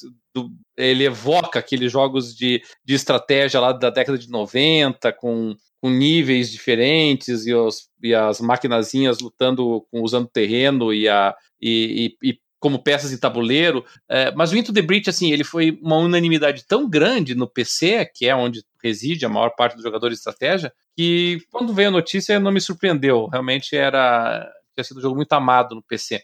É, mas também faltou aqui, o que está faltando aqui? Faltou um grande AAA, né? Não teve nenhum jogo de estratégia é, arrasa quarteirão, assim, ainda não teve um, um é, um Total War, não teve um, um, RTS de peso, nós não tivemos um, um Civilization, não tivemos é, é, um Endless alguma coisa, né? A série Endless sempre tem alguma novidadezinha, não surgiu nada. Faltou aí um Arrasa Quarteirão. Na falta do Arrasa Quarteirão, Into the Breach foi uma vitória natural. Entendido, entendido. Próxima, próxima categoria é aquela que a maioria aqui não curte tanto. Melhor jogo de esportes ou corrida. Aí também tá valendo. E os concorrentes foram FIFA 19, Mario Tennis Aces, NBA 2K19, Pro Evolution 2019 e o vencedor é Forza Horizon 4. Essa é aquela categoria que é o vai da valsa, né? Ah, maravilha. É, mas aí tá tranquilo também, né? Uma vitória fácil para Forza Horizon 4. Foi possivelmente o melhor Forza Horizon lançado até hoje. É, eu sei que isso é discutível, mas pelo menos a recepção crítica foi desse naipe. E, o, e, e concorreu com outros mais do mesmo, e, mas mais do mesmo criticados. Esse FIFA, por exemplo, talvez tenha sido um dos FIFAs mais criticados dos últimos tempos. Assim. Então, é um cenário muito tranquilo para a vitória do Forza né, desse, dessa vez, assim, sabe? Mas sabe o que, que eu acho, sinceramente? Eu acho errado esse Forza estar tá aqui. Porque, por mais que seja um jogo de corridas, Forza Horizon não é um jogo de corridas no sentido realista da coisa. O Forza Motorsport é um jogo que tem relação com o esporte de corridas. Você tem carros oficiais, circuitos oficiais, você tem uma, uma simulação mais realista. É, é, é, esse é o verdadeiro esporte a motor. Por isso que ele tem o nome de Forza Motorsport. O Forza Horizon ele é um jogo de corrida, mas ele é muito casual. Eu não concordo com esse jogo. É assim, eu gosto dele ter ganho, mas eu não concordo com ele aqui. Deveria de haver uma categoria para jogos de corrida. Mas até porque esse ano tivemos alguns jogos interessantes. Bom, eu gostaria de falar que o Ride 3 é, poderia estar aqui, mas não pode, porque o Ride 3 foi lançado na semana passada, o que é uma pena. Mas é, eu acho que essa é uma daquelas categorias que deveria ser é, realmente revista. Eu não concordo com Forza Horizon concorrendo contra jogos de esporte, porque Forza Horizon não representa absolutamente nenhum esporte. É, mas é que o problema aqui, Porto, é que assim, o você categoria de simulação de veículos, de forma geral, está em decadência, assim, né? Você não tem mais uma quantidade grande de títulos nessas categorias concorrendo. E a não ser que o Forza, o Forza vai concorrer contra ele mesmo, né? E... Mas aí você se engana, porque tem excelentes jogos de corrida. Esse ano tá saindo agora o Assetto Corsa Competizione. mas são dois ou três, é, Porto. Ué, não, não para você montar uma categoria em cima disso. Você, você mesmo falou ainda há pouco que tiveram anos aí que a categoria de jogos de luta tiveram três jogos. Não, mas sim, mas isso com três jogos assim que merecem ser indicados, porque jogos de luta tem uns 20 ou 30 por ano, um monte de porcaria, né? Que mereça ter alguma indicação, uns três. Mas jogos de corrida, eu não tô falando de 20 porcarias com dois ou três que merecem indicado, tô falando de dois ou três ao todo do ano inteiro. então esse é o problema. Né? Você não consegue montar uma categoria quando você só tem dois, três títulos saindo por ano. É, não, não, não, não, tinha escapatória para eles, eles tinham que botar junto com o esportes, entendeu? Ou tivesse uma categoria assim, simulação de concorrer lá com Euro Truck Simulator, concorrer com, com é, Flight Simulator, esse tipo de coisa, mas mesmo esses jogos tá com poucos títulos anualmente. Não, é, tá certo. Mas ainda assim eu acho, eu acho muito errado botar o, o Horizon para concorrer. Foi como eu falei, o Forza Motorsport, eu concordo que ele pudesse concorrer nessa categoria. O Horizon em particular, não. Entendeu? É, mas, mas, eu acho que eles incluem nessa categoria tudo que é jogo de corrida, não, não eles não diferenciam arcade de simulação. É tudo. É esporte, esporte e corrida. É. Ah, sim, vai qualquer coisa. Se colocar Mario Kart, vai entrar aí. É, é. Se botar. É. Se botar um, aquele, aquele driver São Francisco, vai entrar aí também. também. Você tá dirigindo um carro, entra aqui, meu. É, é isso mesmo. Feliz ou infelizmente. Mas tudo bem. Ok, estamos quase chegando ao fim, minha gente. A próxima categoria é melhor título multiplayer. E esse era de se esperar. Os concorrentes foram Sea of Thieves, Monster Hunter World, Destiny 2 Forsaken, Call of Duty e o vencedor, Fortnite. Hum, era de se esperar. Muito bem, minha gente. Uh, em seguida temos é, melhor jogo criado por estudantes. E nós tivemos uh, os seguintes títulos: tivemos o Recharge, que foi é, concebido por estudantes do MIT. Tivemos Leaf, da iSart Digital, na França. Tivemos Gera, criado pela DigiPen em Bilbao, na Espanha. Tivemos é, Dash Quasar, da Universidade da Califórnia em Santa Cruz. E o vencedor que foi Combat 2018, da Universidade de Ciências Aplicadas da Noruega. Esse foi o vencedor. Uh. É bacana eles darem prêmio para quem está estudando para criar jogos. Uma pena que, assim, esses jogos eu não sei se eles estão abertamente disponíveis para o público ou se é, eles foram inscritos, tiveram que se inscrever para concorrer e os, os, a equipe, a banca jogadora é, deve ter recebido uma cópia dos jogos para poder avaliar. Eu não sei como é que funciona. Eu gostaria muito que, é, faltando uns seis meses, por exemplo, para o The Game Awards acontecer, eles pegassem esses jogos de estudantes e começassem a bombardear nos sites de jogos, nos blogs, para que as pessoas pudessem é, jogar, experimentar e, e ajudar também no julgamento. Ou pelo menos que liberassem quando, quando saíssem os indicados, né? É, isso, isso, porque normalmente os indicados saem com um mês de antecedência. E assim, eu acredito, eu acredito que esses devam ser jogos de é, pequena massa de dados, ou seja, não devem ser jogos gigantescos em questão de quantidade de dados para serem baixados. Mas aí é aquilo, devem ser só jogos experimentais, que só vão rodar em PC, mas de qualquer forma seria interessante que o grande público tivesse acesso a eles também antes do, da premiação? É, que eu, eu tenho. Bom, antes da premiação pode ser. Eu, eu não, não, não tenho acesso às regras da premiação, mas eu acho, assim, nenhum desses jogos de estudantes ele está disponível em qualquer plataforma de distribuição de jogos. Então eu acredito que uma das condições para concorrer seja exatamente o fato de não ter distribuição sabe? Então, mesmo nas plataformas indies, nas plataformas mais experimentais, uh, Itch.io, por exemplo, que é uma delas assim, que eu uso, é, eles não estão disponibilizados lá, então deve ser uma condição, provavelmente. É, o, o que eu acho uma pena, que eu acho que esse, esses títulos mereciam é, ter reconhecimento público também, para que as pessoas possam ver o trabalho desses estudantes, conhecer o trabalho desses estudantes. Eu acho isso importante. Mas tudo bem, vamos lá. Próxima categoria foi é, melhor é, título indie, jogo indie de estreia, é, que é a premiação é, para um jogo de um estúdio que lançou seu primeiro jogo no ano da premiação.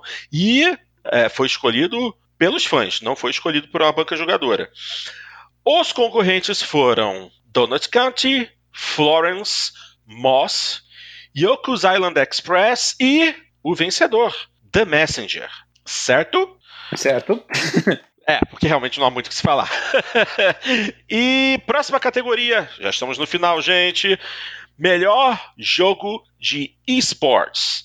É, ou seja, o jogo que teve o melhor desempenho é, é, como, como plataforma de esporte eletrônico para os jogadores, para a comunidade e vale qualquer plataforma e qualquer gênero. Ou seja, pode ser jogo de luta, com jogo de tiro, o que for.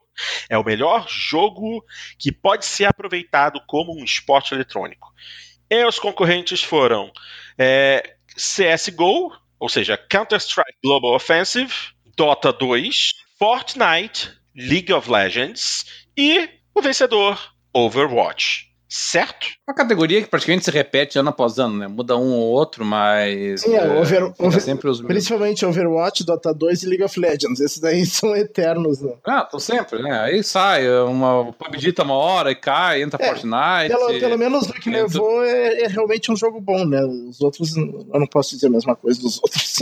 o Overwatch é um jogo bom, pelo menos. Ah, o Overwatch é, é digamos assim, é o, é o mais robusto de todos eles, assim, na, minha avaliação. É o jogo, assim, que tem mais é, é densidade hardcore, assim, o, porque o, se você pegar aqui League of Legends, Dota 2, é, é sempre uma estratégia na, sobre a mesmice, né? Você fica mexendo ali a, e trabalhando com as com as diferentes configurações uh, possíveis em mapas idênticos. Agora, no caso do Overwatch, você tem uma variedade muito grande, é, alternância de opções muito grandes entre, entre estratégias de, de, cada, de cada mapa, de personagem, do que, que os companheiros estão. É, estão selecionando. Eu suponho eu que o League of Legends e o, e o Dota, o pessoal do Dota vai dizer a mesma coisa, mas eu, eu me parece que é, é, que nem quando você estava jogando Magic, sabe? Eu lembro quando eu jogava Magic, assim, você tinha lá as coleções, os decks, né? Tinha lá as três séries, e tudo bem, você, o pessoal do Magic dizia, ah, você tem milhões de possibilidades de combinação diferente, o que é verdade. Mas, assim, competitivas era quatro ou cinco, sabe? Eram sempre os mesmos decks ali jogando os campeonatos. E, e, no caso do League of Legends do Dota, eu tenho essa sensação também, sabe? De que são é basicamente ali as mesmas opções é, se alternando a cada ano e, e, o Overwatch com um pouquinho mais de densidade nisso, né? Mas não é bem minha praia, pode ser que o pessoal vai dizer que no Overwatch também acontece essa mesma falha. É, nós não somos especialistas nisso, então o que a gente vai falar aqui realmente é só pitaco. Bom, minha gente, olha só, vamos agora ser muito sinceros com vocês. As próximas categorias vamos apenas é, passar bem rapidamente, porque são categorias específicas de esportes eletrônicos, de esports, que não são o nosso foco pessoal.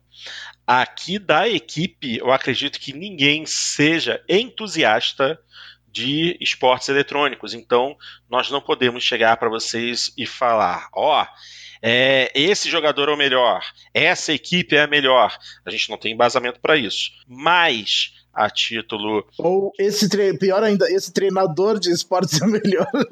Exatamente. Nós não temos é, esse conhecimento para poder discutir a respeito. Mas, a título de, é, é de clareza e de completionismo, nós vamos citar aqui todos os concorrentes e vencedores rapidinho, tá bom? Então vamos lá. Melhor jogador de esportes. Os concorrentes foram o Sun Hyun Bang, Alexander Kosteliev, Jan Zihao, Hajime Taniguchi e o vencedor Dominic McLean, conhecido como Sonic Fox. Ok? Melhor equipe de esportes a equipe Astralis, especializada em CSGO, a equipe Fnatic, especializada em League of Legends, a equipe London Spitfire, especializada em AWL, a equipe OG, especializada em Dota 2, e a vencedora que foi a equipe Cloud9, especializada em League of Legends, ok? Agora, melhor treinador de esportes. O, o Dart deu aquela, fez aquela piadinha é, no início. Ok.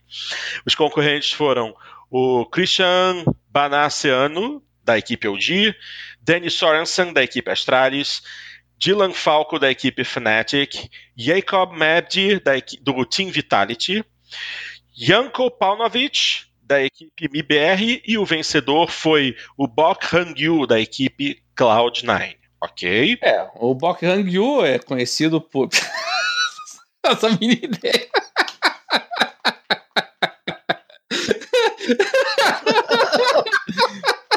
A gente ia dizer que conhecia de algum lugar.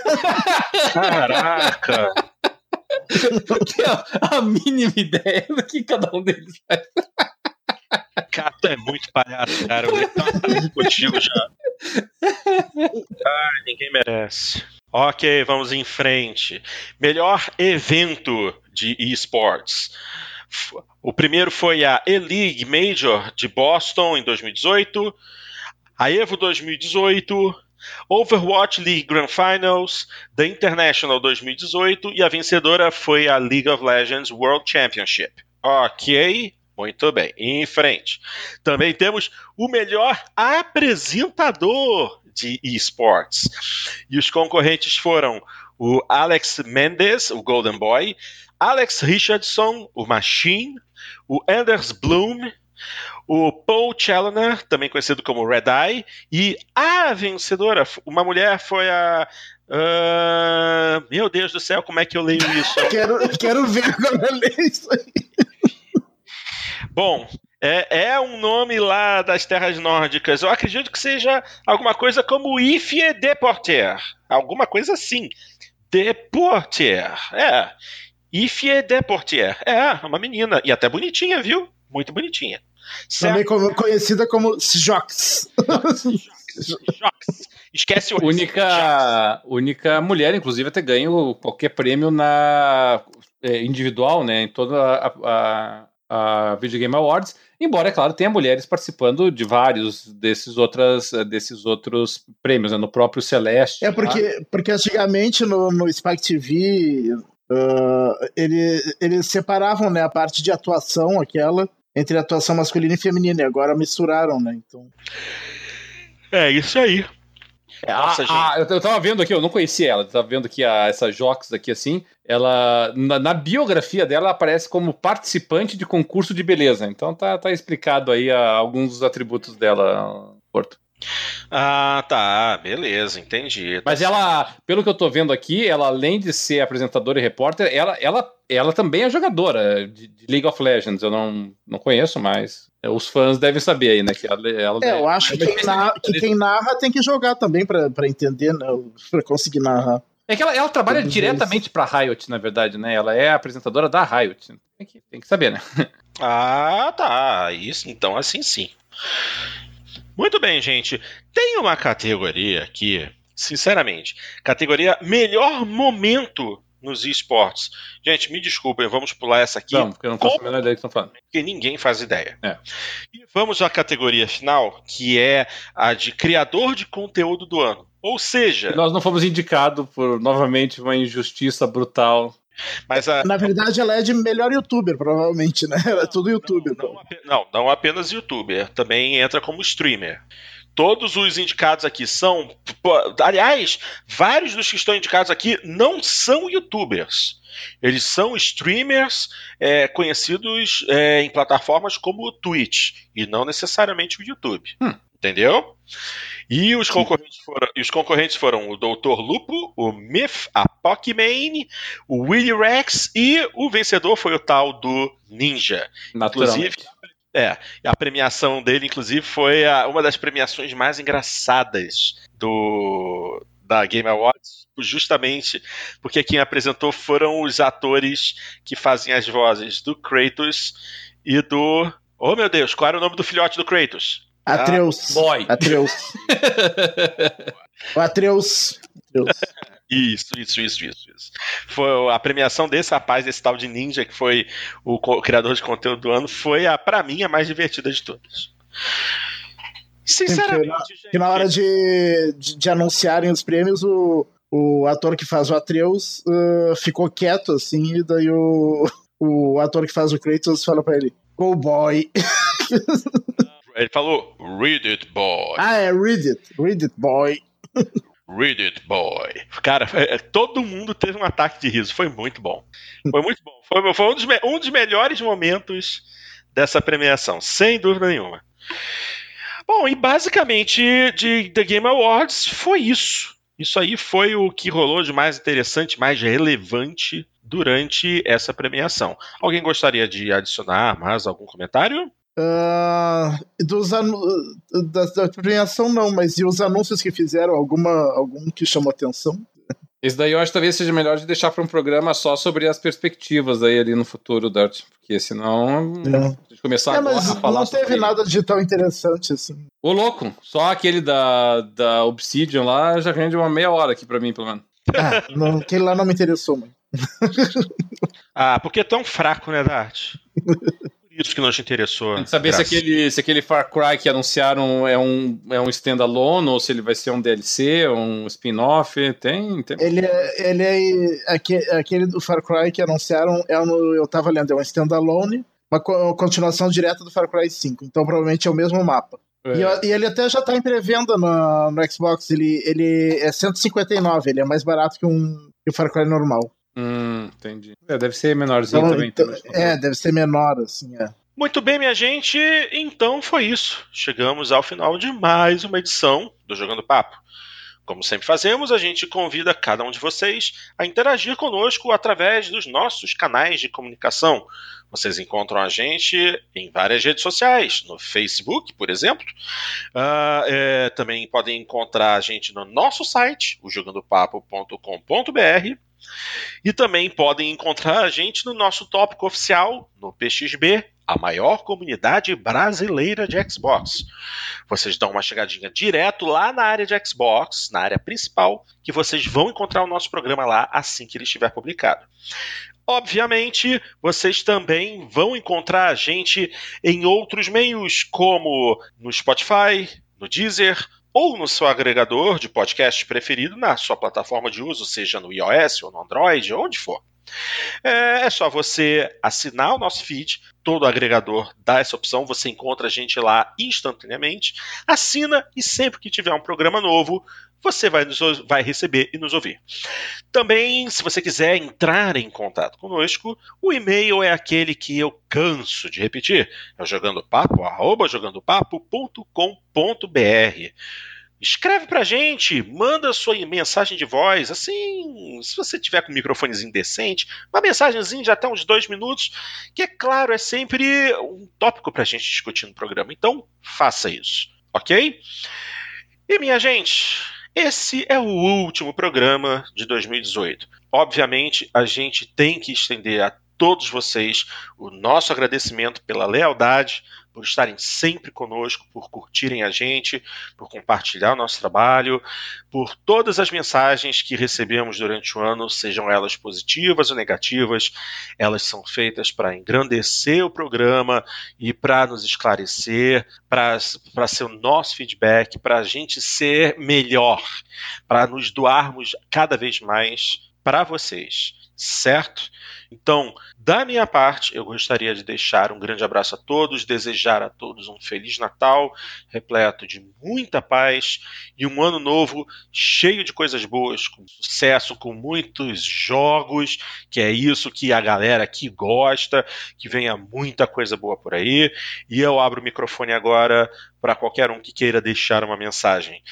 Infelizmente, perdemos alguns é, integrantes durante o programa, mas Cadelinho, por favor, gostaria de deixar uma mensagem para os nossos ouvintes? Bom, meus amigos, nossos ouvintes, de todo o Brasil, de todo o mundo, na verdade, temos vários seguidores também de outros países, principalmente de língua portuguesa, que é sempre um prazer é, tê-los conosco na nossa página, no, nosso, no Facebook, ouvindo o nosso programa. É, é sempre um enorme prazer, é mais um ano que estamos juntos, a gente vai crescendo, e envelhecendo juntos, isso é muito, é muito legal também, sabe? Eu chego no final de ano, eu sempre olho para o passado, a gente lembra de onde nós viemos, principalmente aqui no programa, né, de 2007, 2008, 2009, a gente vê toda essa evolução durante todo esse período, e isso é sempre muito bacana, e a gente olha para o futuro, e, e é para esse futuro que eu gostaria de convidar todos a olharem agora, que tenham ótimo final de ano, curtam bastante o Natal com a sua família, com os amigos, com seus entes queridos, tenham uma virada de ano sempre muito simbólica, muito cheia de esperança, sempre na expectativa de que tudo traz algo melhor,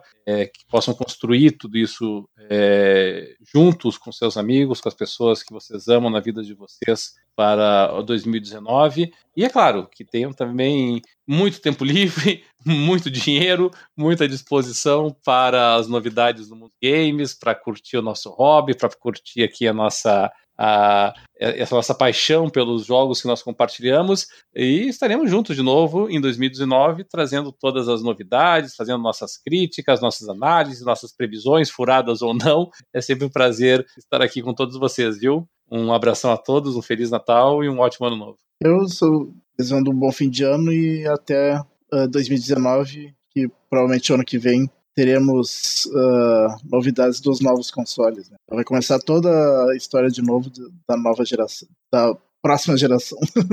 E é por isso mesmo que eu ainda tenho minhas dúvidas sobre comprar um Xbox One X agora ou esperar a próxima geração, mas isso não é para agora. Valeu, minha gente, um grande abraço a todos vocês, um feliz 2019 e até a próxima edição. Abraços!